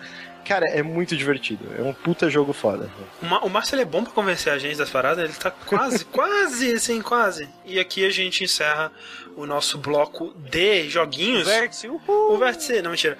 Agora, indo pras notícias, André, depois que a gente já falou 15 mil horas dos joguinhos, agora vem uma coisa não muito boa, não muito relaxante, né? Que foi o Natal no mundo. Natal, Natal para, para quem. Principalmente na África, né? As pessoas passando Não, fome, Isso é verdade. Isso é verdade. miséria, guerra, e a gente Preciso- sem PSN lá. Não, é, se lá que eles estão passando fome, eles estão eles estão com problema, imagina a gente sem videogame, né, cara? Vamos ser sinceros. Caralho. A gente é muito E- first world problems, né, cara? Puta. Aqueles belos filhos da putas da Lizard Squad, né? Lizard Squad, isso aí. De novo. Mas eles foi, foi novamente- confirmado? Foi confirmado? Porque Ah, assim, eles eu- mesmos, eles, eles assumiram, pelo menos. É porque o que eu ouvi das outras vezes foi que outros grupos causavam os problemas, só que os outros grupos só estavam aí pela zoeira mesmo, e eles esperavam, e se ninguém dissesse nada, eles falavam, oh, foi a gente. É que assim, é, é que é foda, porque assim, é- ó, esses grupos são tão desorganizados que você não sabe, né? Que nem Anonymous. Tem uma conta de Twitter do Anonymous, você não sabe se é realmente Anonymous. Né? Pode qualquer pessoa fa- falar, ah, o Anonymous fez isso e, e coisa. Eu imagino que com esse grupo seja basicamente a mesma coisa. Eu acredito que sejam eles por dois motivos. Primeiro porque... é, Eles anunciaram antes. Eles anunciaram antes, é, é, que, né, que ah, no Natal a gente vai fazer isso e vocês vão se fuder e tal. E aconteceu, né? Primeiro por isso. E segundo, porque foi um ataque de DDoS. E, tipo, isso é grandes bosta, sabe? Pra você assumir a autoria. Qualquer pessoa pode fazer um ataque de DDoS. É, não, é, não é, tipo, algo pra você se orgulhar de ter feito. Então eu acredito que tenha sido eles, sim. E o que é bizarro, né? Ser um ataque de DDoS e a Microsoft no dia seguinte já estava funcionando a, a live normalmente e a PSN demorou, sei lá, cinco dias ficou fora, né? É, Você foi tem uma tipo empresa isso. com a Microsoft É. que né, desenvolve sistema operacional e já tem um conhecimento online de anos. Não, e não só o, o, o, o sistema, né? A live ela, ela é um sistema muito mais robusto e, e Sim, é muito mais estável. É, muito mais estável que tá aí há muito mais anos também, mas não só isso. O jeito que a Microsoft ela lidou situação foi muito mais é, correto, muito mais assim, muito mais rápido, né? Muito mais ágil, porque imediatamente ela tirou tudo do ar, né? E aí ela já imediatamente começou a trabalhar em cima. Enquanto a Sony, ela não fez isso, ela meio que deixou, ué, o que que tá acontecendo? Não tô me entendendo, ela demorou um, um não, tempo. não parece que. Eu acho assim, sempre como é que rola essas merdas, parece que assim, que tipo, que pega a Microsoft como se fosse um profissional no meio do expediente, ele, puta merda, que bosta. Isso. Mas aí ele já reage. Exato. Quando pega a Sony. A Sony tava comendo peru ali, cara. Parece que ela era um. Ela, ela tava muito de, de ressaca, de fazer piada ruim no dia, no dia anterior. Tava E pensando lá com nas aquela- piadas com a- de pavê. Com a, com a lata de cerveja ainda encaixada na barriga, tipo, ah, o que que tá acontecendo aqui, cara? Mas, mas Parece assim, que a Sony é muito despreparada pra essas coisas, tava- cara. nessa altura do campeonato não tem mais bobo, né? É, no PS3 teve um mês que ficou fora, ou mais até, né? Aquele Não, é, problema Mas de isso é, foi uma coisa mais grave, É, isso né? foi, um, um- é, foi realmente Não, um não, ataque sim, como foi mais grave, dá a entender que a Sony, depois desse episódio, né, tivesse se preparado melhor para um ataque, né? E Mas, ficou provado mas são, que não, são né? ataques diferentes, Márcio. Esse é o problema. É, esse, esse- primeiro, que ficou um mês fora do ar, é porque os caras conseguiram acesso às senhas dos servidores, das paradas todas, né? E fuderam tudo. É, você viu Nesse o o ataque lance... de DOS. O que você tem que fazer é reforçar os servidores. É, Pois mas é. tá meio que um. Miraram na Sony, né? Teve todo o lance também do, dos e-mails dos, dos executivos, né? A Coreia, Coreia, Coreia, né, cara? Coreia. Até Depois, não, mas teve um aqui, que- depois o Lizard Squa- Squad atacou a Coreia também. Então, tipo, todo mundo não tem, não tem união aí, não, cara. É tudo cada um por si, foda-se, sabe? Um desses e-mails, eu não sei se é verdade, mas eu vi a galera postando e achei hilário, foi um dos executivos falando por que, que a gente continua dando dinheiro pro Adam Sandler fazer esses filmes horríveis? Não, é, cara, eu, velho, eu perdi muito tempo da minha vida lendo esses e-mails, cara. Mas, Eu não é, vi nada disso, cara. Cara, eu só eu não fiquei, eu só falei, ah, tal, tipo, Coreia e aqui, ah, aquele filme ruim lá. Nossa, cara, do- Mas Não, sabe não é ruim, não. Não fala assim, não, me, que é ótimo. me falaram que é muito ruim, cara. Ah, não. Você não assistiu? Não, cara.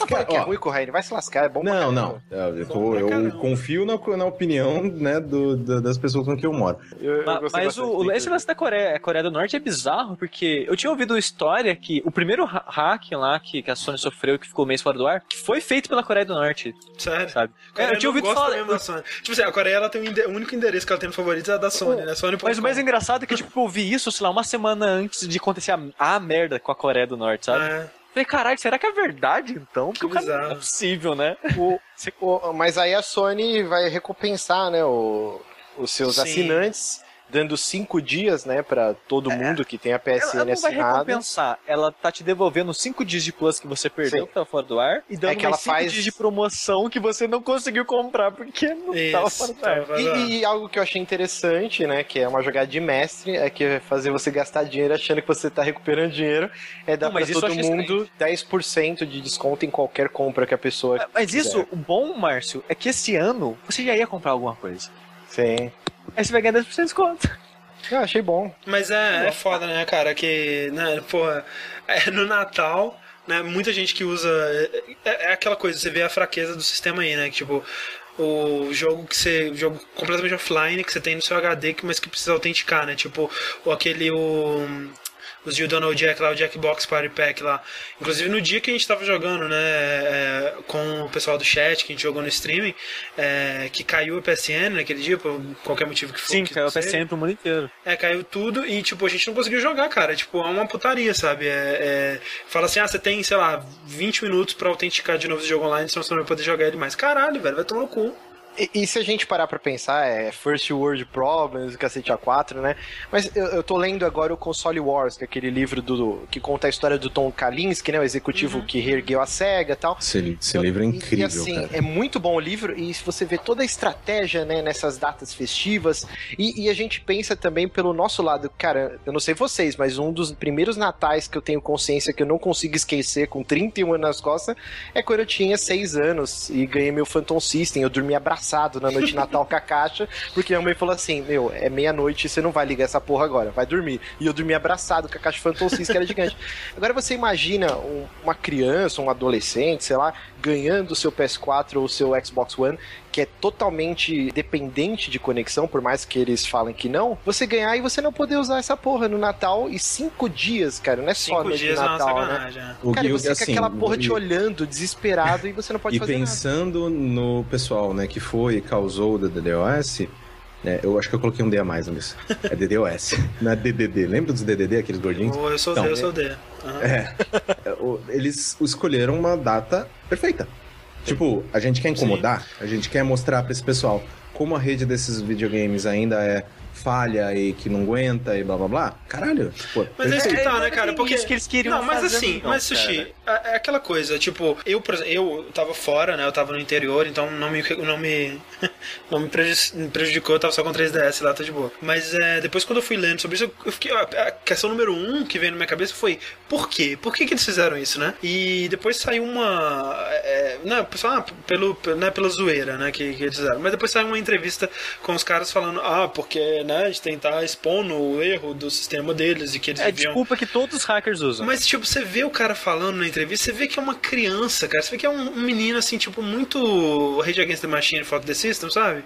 com, com o, o, o, o videogame dele. E, tipo, é, por que, que eles fizeram? Porque eles podem, porque eles sabem como e porque isso é uma, uma parada muito maneira pra você fazer quando você tem 13 anos de idade. É por isso que eles fizeram. Então, tipo, né? O que fazer quando o seu inimigo ele não tem realmente nada a E perder? é, e é meio preocupante você saber que um grupo de pessoas assim tem tanto poder, sabe? Sim, é preocupante mesmo. Então é isso aí. Aconteceu, já estamos tudo normalizado. Em breve cai de novo. Acostume-se. Essa é a nossa vida. É dia 7 e a Sony já ficou fora do ar de novo. Então, Pois é. porra. É, Sony, né, gente? É, engraçado, outra coisa engraçada disso foi aquele o King.com, né? O cara do Mega Upload, que ofereceu dinheiro pro, pro, pro grupo hacker. Não, ele Não foi dinheiro, ofereceu foi serviço. contas premium. Isso. É, ofereceu, tipo, conta premium pra vocês até o fim da vida, se vocês me deixarem jogar Destiny no Natal. E os caras. eles Você- mas você pararam. viu, É. Mas você viu que ele falar, não, a Xbox voltou mais rápido porque o King.com joga no Xbox. Joga no Xbox. Ah, caralho, imagina se foi por isso. Maravilha. Então, é, passando então para notícias mais felizes. É um evento que já virou tradição, pelo menos pra mim, eu, tipo sushi também. Não sei quanto a vocês, não sei se vocês É, acompanham. eu- ó, André, eu não, eu não sei vocês, André talvez, mas esse é um dos eventos mais importantes do ano pra mim. É, assim, não é o mais, mas é, Ele- é um que eu espero Pra mim, sempre. ele já foi mais. Também, pra mim já foi mais. É, ele já foi mais, tanto que nesse é, eu acompanhei bem esporadicamente só algumas runs que eu queria mesmo ver. É, ou de vez em quando abria e, ah, o que, que tá rolando? Ah, tá Ah. rolando tal coisa, pô, tem um pessoal do Twitter comentando, vou entrar na brincadeira. Aí meio que assistia junto. Sim. Mas não. eu- mas assim, eu sei quando vai rolar, sei, ó, que começo do ano, meio do ano, começo do ano, meio do ano. Então, tipo, eu fico animado. Só que eu fico mais animado antes do que quando Sim, começa. é, quando É, que, é que talvez a diferença entre é, o meu, minha ansiedade da- de vocês é que eu gosto muito de speedrun em si. Eu assisto speedrun fora da época do Awesome Sim, Games on é, inclusive Tá, já é. tentou fazer e tal. Você realmente gosta mais que a gente. Mas assim, o que, que, que que é esse evento? É o Awesome Games Done Quick. É um evento é, realizado pela comunidade de speedrunners, né? Speedrun, aí pra quem não sabe, é quando você joga um jogo o mais rápido possível, explora falhas e o que você puder explorar pra chegar ao final do jogo Ou mais não. rápido. Ou não, é, tem categorias, enfim, mas é, o mais divertido é ver o cara quebrando o jogo, né? E, é, esse evento é um evento que ocorre durante uma semana, uma maratona, onde eles trazem várias pessoas dessa comunidade pra é, zerar e, e competir e tentar até quebrar Que- recordes mundiais e coisas do tipo. Eu já fui mais animado com essa parada. É, a que mais me desanimou, na verdade, foi a Summer Games Done Quick, a última que teve, né? Que acontece no meio do ano, é, do ano passado. Que eu assisti, eu achei assim, bem assim, é, uma coisa legal ou outra, mas é, né, aquela run do Metroid foi bem legal e tal, mas de modo geral eu achei fraco, assim, não teve muita coisa. Essa aconteceu bem mais coisa legal. Eu ainda acho estranho, tem muito jogo que né, a única explicação é que, tipo, ah, não tem alguém fazendo speedrun é bom o suficiente dele ainda. Mas, por exemplo, a Thousand One Spikes não teve speedrun. Por que, que não teve É, eu acho, eu acho um absurdo não ter. Um absurdo. É, tem muita coisa aqui, tipo, muito jogo que. E a comunidade de speedrun dele é grandinha já, Sim, cara. O Volgar sim. Divine que eu acho que podia ter Pois também. é, cara, olha só. E tipo, é, muito jogo que tá lá é, há bastante tempo já, meio que por tradição, mas que tipo, chega, né? Tipo, Banjo Kazooie, cara, de novo. Ai, é. É, É Diddy Kingdom Kong Racing. Diddy Kong, né? Ah, Donkey Kong 64, vai se fuder. Quer dizer, nem sei se teve Donkey Kong 64, mas não, é muito chato. Acho que teve sim, acho que teve. É. Eu, eu assisti uma, uma só, que foi a do Quest 64, porque eu sou um otário. Porque Você faz isso consigo mesmo, Márcio. É, Mas esse ano teve, teve uns pontos bem altos, Teve, né? é, teve uns pontos muito altos, é, começando aí por um que não teve muito a ver com o speedrun em si, mas que foi muito bonitinho, que foi o pedido de casamento. No meio da, da, do run do Mischief Makers, o, o rapaz, ele, o, o rapaz que tava fazendo a run, ele pediu a mocinha em casamento. Foi muito bonitinho. Mas, Eu assim, nunca vi na vida, do- tava só ali do lado dele. Como, como que era o nome do Mischief Makers em japonês mesmo? não sei, não sei que jogo é esse. É do Nintendo 64, né? Esse sim, jogo? É. sim. Eu nunca passei do dragão. É Yuki Yuki Trouble, Trouble Makers, chamado. O melhor desse... Ah, Yuki Yuki Troublemakers? Sim. Aí, Eu, não, eu, eu conheço como Yuki Yuki Troublemakers, eu não conheço É. como. Mischief Makers. É que o nome, a versão em inglês era Mischief Makers. O mais legal desse, desse vídeo do pedido de, de casamento é o pessoal atrás, cara. O pessoal fica muito, fica muito empolgado. Eles ficam mais empolgados que a menina. Inclusive, tem aquela, tipo, tem aquela coisa que, tipo, ah, será que a menina ace- aceitou por pressão, sabe? Tipo, coitado. É, ela parecia, não. ela parecia meio perdida, mas feliz, sabe? O foda é que esse cara, ele escolheu um péssimo momento pra fazer isso. Porque ele fez o pedido de casamento antes do jogo acabar. Aí ficou um climão durante Sim. o resto do jogo. É verdade, os caras sentados lá e, tipo, tendo que terminar o jogo, né? É, ficou 10 minutos lá jogando ainda, porra. Coitado. Enfim, esse foi legal, mas é, em seguida, né, uma das coisas que mais legais que aconteceram em 2014 foi o Twitch Plays Pokémon, né, cara? Vocês lembram que, né, foi um grande momento, um marco histórico Foi da nossa incrível, cara. Aquilo foi in- incrível. E Não. que, acho que nunca mais vai acontecer uma coisa tão legal. I- i- sabe? ah, sim, é, quem sabe um dia, mas assim, igual com certeza não, né? É, depois tentaram fazer de outros jogos, mas tinha perdido a graça. E, tipo, foi É, um grande Só os experimento. dois peixes jogando Street Fighter que eu achei Foi foda, foi foda, mas nunca saía do lugar também. Muito...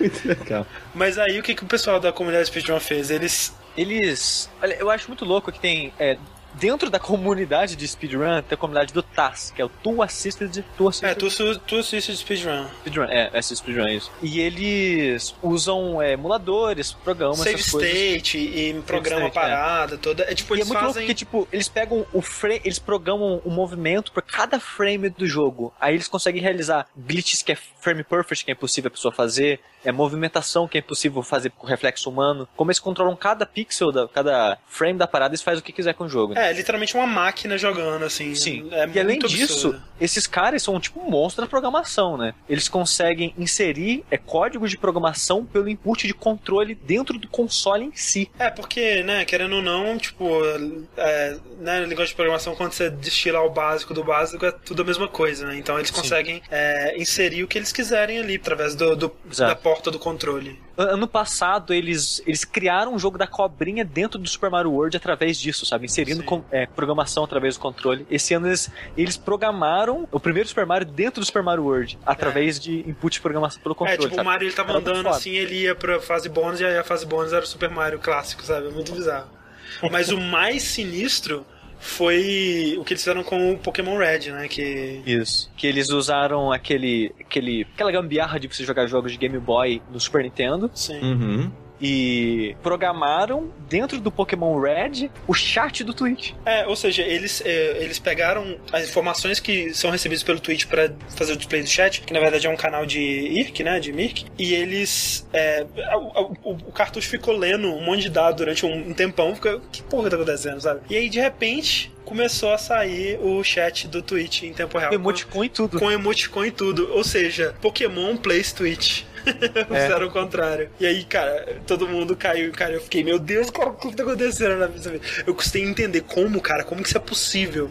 E aí depois, tipo, explica, eles foram explicando assim e eu fui entendendo. E, cara, é, o que que esse pessoal não faz? né? Vai se fuder. Caralho, pa- parabéns pra esses caras, né, cara? É foda. Você viu o do Tetris, Corraine? Foi, foi o, do- o Tetris que o cara jogou vendado? Não, não. Não. Não, foi o Zelda. Ah, não, não. É, eu assisti vendado o, o Yosh Island. Ah, sim, Sim, tem- sim, ele joga três Que fases. né? três fases. Aqui foi inacreditável.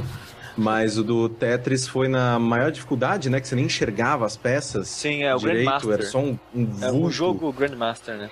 Foi, foi uma exibição, na verdade. Os caras nem estavam fazendo speedrun em si. Eles Sim. só chamaram um dos melhores jogadores de Tetris é, dos Estados Unidos. E o que- no o Ocidente, que- já tinha, é, tinha francês lá. Sim, o que é assustador é que ele fala que, tipo, perto dos japoneses sinistros ele não é nada, né? É que, tipo, nesse jogo, no, no Tetris Grandmaster 3, que é o mais, Tetris mais difícil da história do universo, tem Sim. cinco japoneses que conseguiram o rank máximo no jogo. Que é o Grande Só. Master, que é o GM. É. O, o cara que jogou, ele é o melhor ocidental e o único que chegou é tipo, se ele conseguisse fazer uma parada, ele conseguisse regrar o máximo, sabe? Só que ele falhou no teste. Ele foi o único ocidental a chegar nesse teste. Aí ele jogou ao vivo, né? eh, Mostrando essa dificuldade máxima, ele fazendo, né? Mas, caralho, é, é mais louco que ver aquelas letras do Matrix descendo, cara. Ah, não, é tipo assim, o cara. é- é- Quando, quando, tá- quando ele tá jogando na, na velocidade, né? Ele vai, vai subir no nível, quando ele chega, tipo, nível 900, assim, por exemplo, ele vai colocando numa velocidade que, tipo assim, a peça ela simplesmente aparece no lugar onde ela tem que estar, né? E, tipo, piscando, uma atrás da outra, assim, sem tempo pra pensar nem nada. Não sei como funciona o raciocínio de uma pessoa dessa. Mas isso não é nem de longe o mais, o mais impressionante, né? Porque, porque o, que, o que ele fez primeiro foi um, um, um- um modo lá que ele joga até é, chegar no nível máximo, e aí quando ele chega no nível máximo, começa a passar os créditos do jogo. E quando Sim. passam os créditos do jogo, as peças elas ficam invisíveis. Então ele tem que encaixar as peças em peças que ele não tá vendo e formar Deus e completar jogando Tetris invisível. E Foi, ele Não, e, o jogo tava, e o jogo tava rolando enquanto isso. Tava rolando e tava subindo. E ele, e ele tem que aguentar um tempo até os créditos acabarem pra ele vencer. E ele consegue, cara. E a empolgação, cara, eu achei muito legal que ele ficou muito feliz, velho. Tipo, e como não ficar, né, velho? O, muito O sinistro. negócio pra você conseguir o grau máximo, que só cinco japoneses têm, você tem que vencer essa dificuldade que ele ficou a choro lá que conseguiu. Você tem que vencer ela cinco vezes seguida. Seguida não, cinco vezes em sete tentativas. Ou seja, você pode falar, falhar duas. Isso. Ele conseguiu vencer quatro. Na última chance de vencer a quinta, ele perdeu. E foi o ocidental mais próximo de chegar perto disso. É, e aí tem outro, tem um outro modo que ele chega aqui, que é o, que é o, o modo Shirase, né, que ele chama, que é tipo a parada mais sinistra do mundo, que chega um, um level lá, que chega, acho que a partir do level 1200, uma coisa assim, que você consegue ver as peças, mas elas perdem a cor e elas, e elas perdem Elas o... viram, viram colchetes, né? É, viram tipo uns colchetes, assim, você não sabe exatamente o que, que é cada peça ali. E fica uma embolação sinistra, sabe? Você não- é- E numa velocidade, cara, muito, muito absurda, é muito sinistro, não tem condição. É Foi assim, de longe, a coisa mais impressionante que eu já vi no, no, no AGDQ, de, de modo Sim. geral, assim. A ver, ver isso ao vivo foi lindo, cara, foi muito emocionante. É foda que tem uma run que é minha favorita até hoje, que é do Zost fazendo é, Super Metroid 100%. Aham.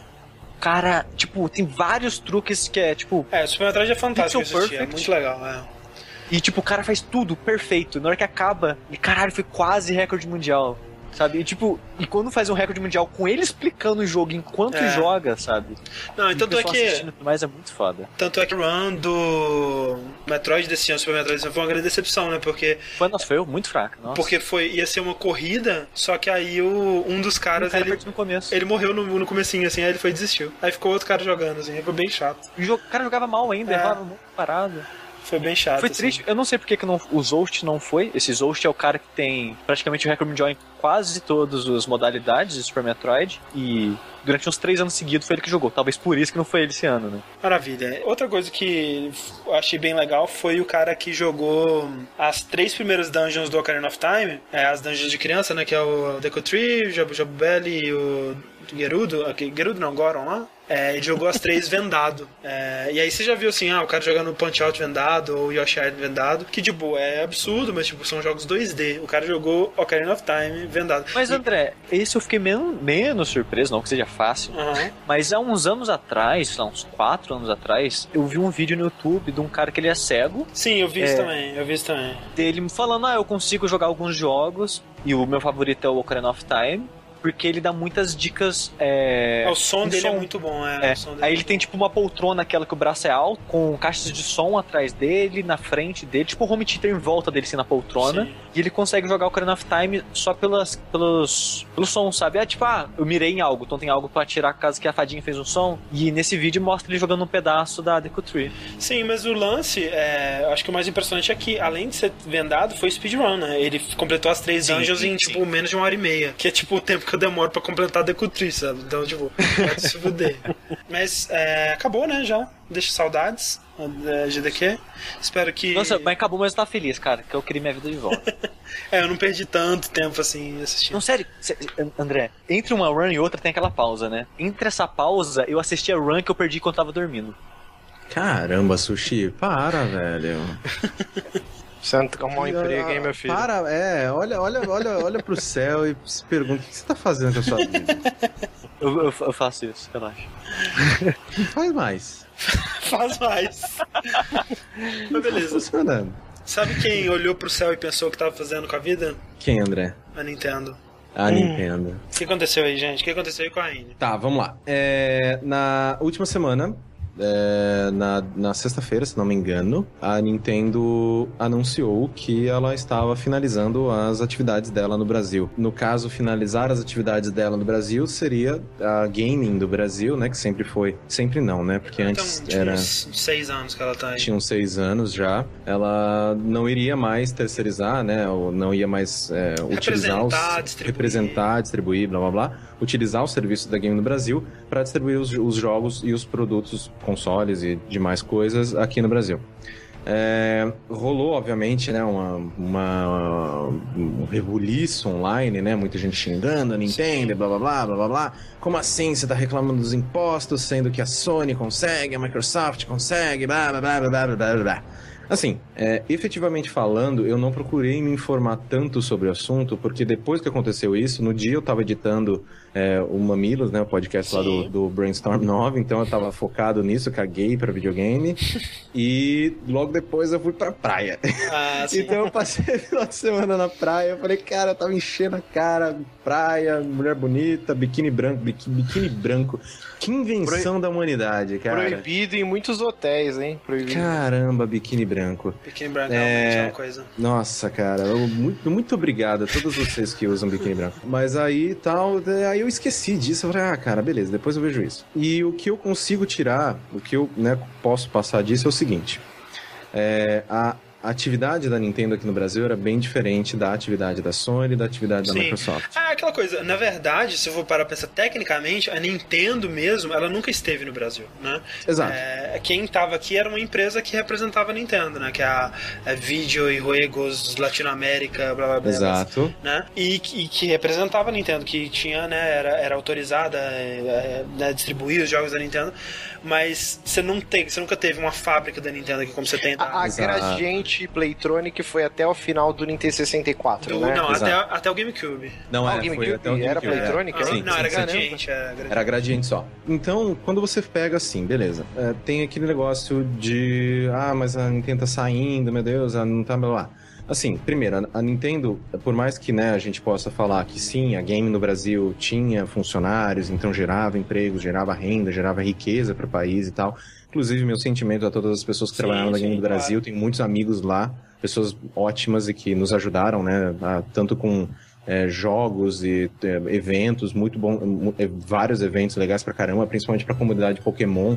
Eles faziam diversas coisas, diversas ações legais, mesmo que seja só em principais cidades, como São uhum. Paulo, Rio e tal. Que, né, se a gente for ver, é, a gente ainda tá engateando muito nesse sentido. Sim, sim. Mas a, ainda assim, a, como o André falou, a Nintendo nunca esteve aqui. E pelo fato dela não fabricar nada aqui, pelo fato dela, por exemplo, como a Microsoft faz, que traz as, os componentes do Xbox One e os monta aqui. Sim, pra, então pode... até para evitar impostos e tudo mais. Exato, ela tem subsídios nos impostos, ela uhum. tem uma ajuda, né? Pra, ela gera, ela tem a, a fábrica dela lá, lá em Manaus, é, Sony mesma coisa para prensar os Blu-rays. Inclusive a Microsoft utiliza a fábrica da Sony, isso é uma coisa muito engraçada aqui no Brasil, mas efetivamente a Nintendo nunca esteve. Então a Nintendo ela sempre importava os seus produtos, ela né, ela é. importava, né, porque ela meio que vendia para ela mesma, é, mas ainda assim havia essa transação e aí os jogos eram eram revendidos por aqui. Com a alta do dólar, que já chegou em níveis alarmantes, ah, tá, a gente um tá se fudendo muito. Não tem condição não, cara. Vou parar com essa putaria.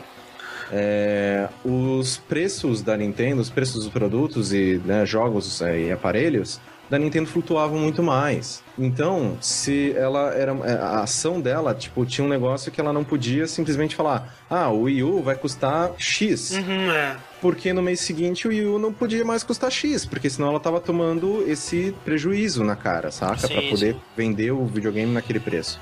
É, é... é aquele, aqueles problemas que resultam disso que, tipo, né, é óbvio, é, não, não vou dizer que o pessoal que trabalhava aí na, na game e tal é, eram maus profissionais, realmente não conheço, como o Corrêa falou, pessoas boas e tudo mais, mas eles não estavam fazendo um bom trabalho, é, seja, seja pelo motivo que for, né, seja por falta de recurso, por falta de comunicação com a Nintendo, não estavam fazendo um bom trabalho, tipo, é, nunca, nunca localizaram um jogo, né, nunca veio um jogo localizado pro Brasil, o que vinha, né, de jogo brasileiro era a caixinha americana com aquele papelão em cima, né, traduzido.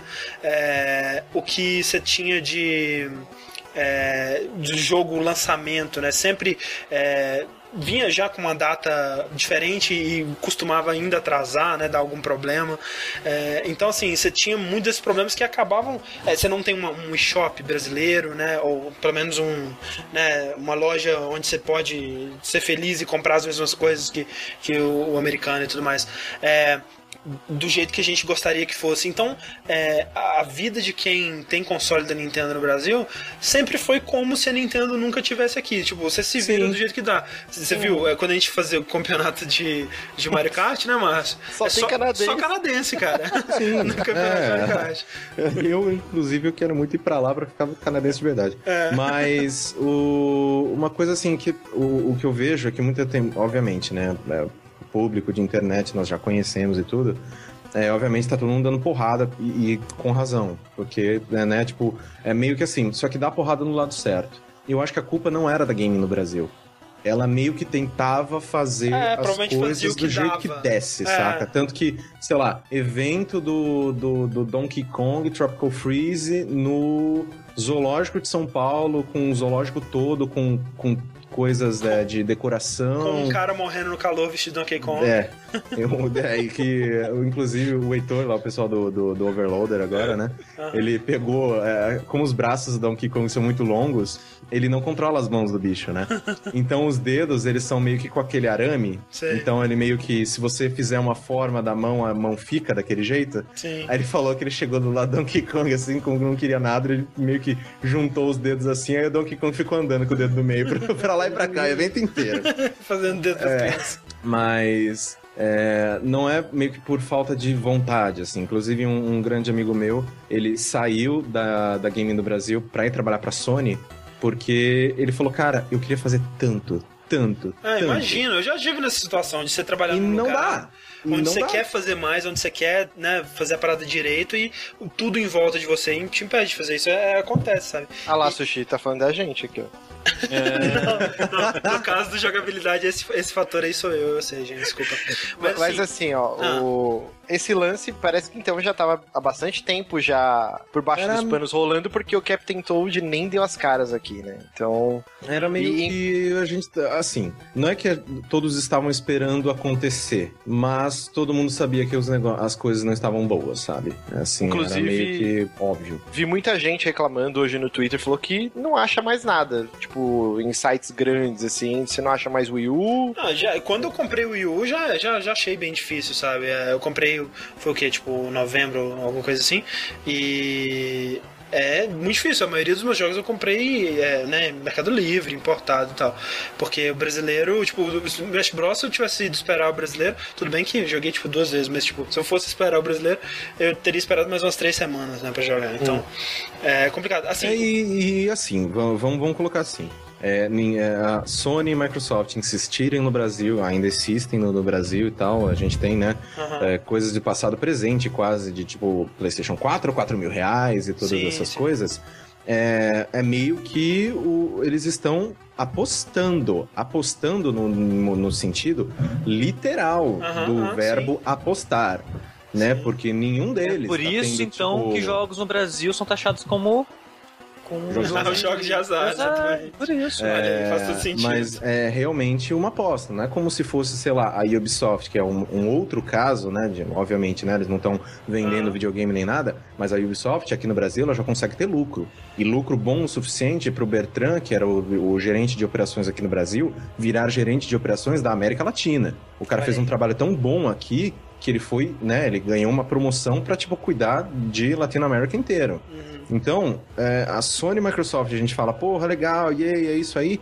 Só que ainda não tá legal, gente. Tipo, essas empresas estão se fudendo. Sim, e a culpa tem, né, todo lugar, né, não coisa, ah, posso tá- apontar pra aqui, a culpa está toda aqui.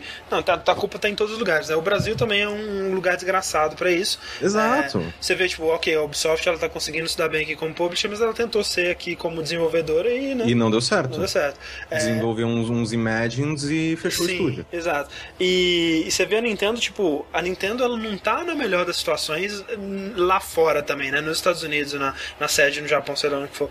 É, ela não teve um final de ano bom, nem, nem de longe, né? É, ela vendeu muito pouco o Wii U no, no Natal, né? No, no Holiday Season deles lá.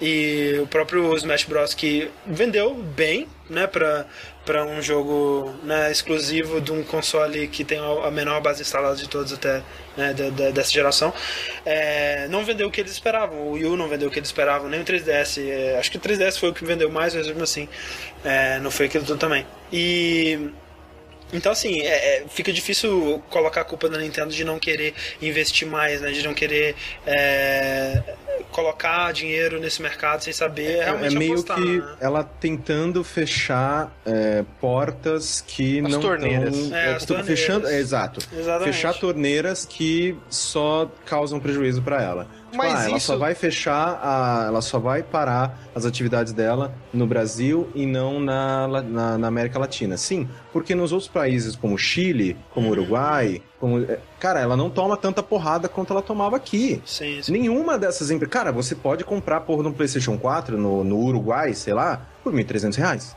Sim. Porque lá eles não têm essa carga tributária gigantesca. é, o, o, sei lá, o mercado, pelo fato dele ser bem menor, ele é muito mais ativo, porque ele não precisa gerar números enormes, porque, querendo ou não, porra, Brasil é um país continental. Você vai, ah, não, vou investir dinheiro no Brasil porque vai me gerar dinheiro pra caralho. Não, cara, o que, que a gente é no mercado mundial de videogame hoje em dia? Pelo tamanho e, cara, mais de 200 milhões de pessoas, a gente ainda representa, tipo, a gente é menos, menos significante do que, sei lá, Portugal. Tipo, É. é foda, sabe? A gente ainda tá numa situação extremamente complicada e quem mais toma no cu é a gente. É, gente. É assim, né? No fundo, no fundo, no fundo, a gente tá na mesma situação em relação à Nintendo, né? Não mudou quase nada pra gente, né? A gente vai continuar comprando é, É. jogo caro pra caralho, porque não, não- já era caro, a gente vai continuar caro. E... Eu, eu diria que quem toma no cu é quem não tem um cartão internacional, né? Exato. A gente ainda tá dando nosso Sim, não. pulo e tal, É, mas... a, gente ainda, a gente ainda consegue. Só que assim, pra quem já tinha console da Nintendo, era meio que essa a realidade, né? Uhum. Assim, tipo, ok, sei lá, você pode muito bem ter, ter um 3DS, comprar seus, seus cartuchos e tal, mas tipo, sei lá, no meu Wii U, 80% das coisas eram digital. E era direto o eShop canadense. Um grande, um grande abraço, porque o dólar canadense não tá tão alto quanto o dólar americano. Ah, eu não tenho nenhum cartucho de, de 3DS. Eu comprei, o único cartucho de, 3 de DS que eu comprei foi realmente de DS que não tem à venda na eShop. É, eu acho que continua a mesma coisa, não muda muito. Mas é triste, né? Ver uma, Sim, não, é. uma empresa tão grande, né, uma das três, desistindo, literalmente falando, ok, o Brasil não é, É. importante o suficiente pra gente investir mais. É, mas aí, é que nem eu falei, eu citei antes que eu tô lendo esse console wars tudo, e, e esse conservadorismo tá arraigado na Nintendo desde a fundação lá da Nintendo of America, assim, é, não é do feitio deles arriscar, né, então talvez se ela viesse de cabeça e criasse uma Nintendo of Brasil, sei lá, Sim. ou da América do Sul centralizada aqui, né, as coisas seriam diferentes, né, existe essa paixão pela Nintendo É, mas aqui. é, ao mesmo tempo, Eu- é aquela coisa, tipo, o, o- a diferença, Márcio, é que os Estados Unidos, é, por, mais, por maior dificuldade que eles tiveram na hora de, de criar a Nintendo of America, é um país extremamente menos hostil a esse tipo de coisa do que o Brasil, sabe? O Brasil é, você tá em guerra contra todo mundo, né? E, e você pega, por exemplo, sei lá, a Sony e a Microsoft, pelo fato delas serem empresas que não desenvolvem só videogames, não cuidam só dessa parte, quando eles começaram as, as ações deles por aqui, era meio que braços da Microsoft que saía, braços da Sony que saía, da- da- da- das próprias empresas que já faziam aqui ações de marketing de, de, sei lá, Vaio, de Windows, é meio que essas empresas que criando um- uma. como se fosse uma, um, um puxadinho. Sim. Sabe? Ah, e agora você vai cuidar de videogame. e então, tipo, pra Nintendo, que é uma, uma empresa exclusivamente disso, pra ela entrar num lugar em que ela ainda não tem nada, por isso que ela sempre terceirizou o serviço. Porque era meio que, tipo, cara, se a gente for pensar em toda a burocracia, em toda, tipo, fazer um negócio começar a caminhar sem conhecer nada, sem saber nada, tipo, é muito mais arriscado do que uma Sony, uma Microsoft, que tem só que, tipo, ah, a gente vendia computadores, ah, agora a gente também vende É. videogames. Exato. Tipo, é meio que, ao invés de você evoluir o Pokémon, é meio que você, tipo, capturar um novo, completamente, tipo, Sim. hostil e tal. Então, é, eu acho que é- sempre foi uma dificuldade maior. Nintendo podia ter feito melhor? Sim, com certeza. Só que, né? Situação, é a situação que nos encontramos hoje. E vamos encerrar esse podcast com uma perguntinha? Sim. Bora. Vocês acham. Vamos fazer duas perguntinhas. Vocês acham que o mercado de jogos FPS deve começar a lançar jogos de Segunda Guerra Mundial e afins novamente? Márcio Barrios.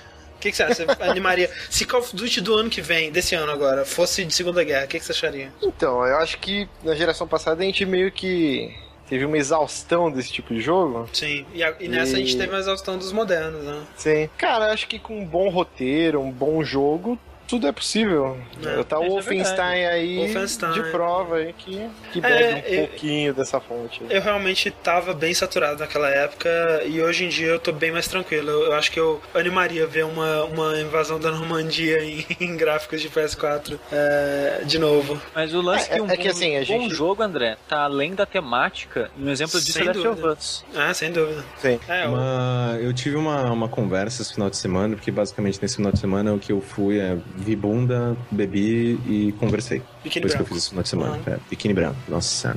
E eu tava conversando, né, com, com o irmão desse, do, do, do meu colega com quem eu moro e também um amigo deles e tal. Conversando sobre videogame e tal, porque eles não são, né, tipo, é, a- aficionados como nós, né, pessoas que vão atrás de informação e tal. E um deles me perguntou, cara, quando que vai sair um novo jogo de tiro da Segunda Guerra? Aí eu parei, assim, eu pensei, eu falei, cara, não tenho a mínima ideia. Você tinha que ter dito Wolfenstein, tá aí, olha aí. Que... É, mas eu esque... é porque o, Wolf... o É Wolfenstein porque não ele é, tão mesmo. fantasia. É, exato. Eu não, eu não diria eu que ele é um que- jogo de Segunda Guerra. É, eu, eu, eu desassocio ele de, de, de, de Segunda Guerra. Aí ele. Mas quando eu falei, cara, não tenho a mínima ideia. Aí ele me perguntou, cara, por que que pararam? Porque era isso que eu, que eu mais jogava. Olha era só só isso coisa. que eu queria jogar. Eu, cara, não, porque saíram muitos jogos iguais e por muito tempo, né? Muitos jogos seguidos, sei lá, tipo Medal of, Medal of Honor, depois o próprio Call of Duty, os três primeiros, e blá blá blá blá blá blá blá. Aí meio que todo mundo. Que, que história nova que se podia contar da Segunda Guerra, né? Por mais que sim, quem entende de Segunda Guerra sim. deve aqui me mandar um texto gigantesco de todas as batalhas que podia, poderiam ser contadas. Mas, né, é, serve o propósito da, da discussão. Aí eu falei, cara, não, porque meio que exauriu, né? As pessoas, tá bom, tipo, chega. Só que o marco foi o Modern Warfare, que meio que falar, mostrou pras pessoas, yo, Ah, uma dar tiro hoje em dia é mó legal também. É, pois é. E aí meio que seguiu a tendência. A Aí ele agora é o futuro, né, cara? porque, né, no futuro você pode ser mais livre, você pode, ah, tem essa tecnologia aqui que faz o gelo virar ar, sei lá. Sim. E aí as, as pessoas podem, né, quem desenvolve o jogo pode, pode, Brincar pode ficar as mais livre e tal, ficar mais, mais, mais, mais, um pouco mais sem correntes nisso. Só que, agora que, eh, pensando mais sobre isso, eu jogaria um jogo de Segunda Guerra tranquilamente hoje em dia. Ah, um bom jogo de Segunda Guerra. jogaria, Sim, sim, sim. Tipo, é, com bons personagens, boa construção de roteiro. Às vezes, sei lá, tipo, me bota só do lado russo, sei lá. Porque, olha só, um jogo de Segunda Guerra você joga com os nazistas. Tá faltando, tá faltando, tá, tá Porra. faltando. Aí, Porra! Seria. Seria, Eu- não, eu- seria, seria o rei Eu ia falar que eu ia falar que seria legal, só que não, eu segurei o legal na minha boca. é. Seria interessante. eu vou jogar o interessante. Interessante é uma palavra muito boa. Interessante. Só que não, aperte E para ligar a câmera de gás. Não, não, não, não, não, não, não. É, o pessoal aqui tá falando todas as guerras que podiam ter: Guerra Civil Americana, Guerra dos Canudos, Êxodo dos Judeus. Tá, Revolução tá de. Por um tempo. Guerra dos Sexos, Call of Duty Guerra dos Sexos aí, tá te- certo. Teve um- uns burburinhos que ia ser um jogo do Bastardos Inglórios, não teve?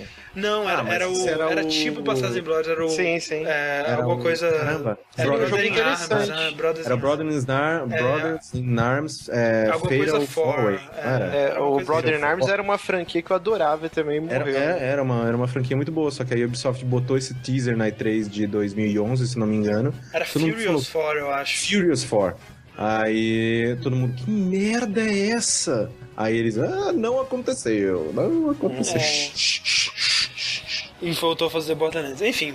É, e a última pergunta que a gente tem aqui é: o que vocês acham dos Walking Simulators? Não faço ideia que é isso. Andar é Ok. legal, com o Raine que diga, né, Corraine? É, o Não, é. Correio tá num simulator de walking eterno. É, só que eu não tô num simulator, né? tipo, eu tô brigando na vida real pra emagrecer Mas e quem disse que a pegar nossa vida real mais não é biquínis brancos. meu?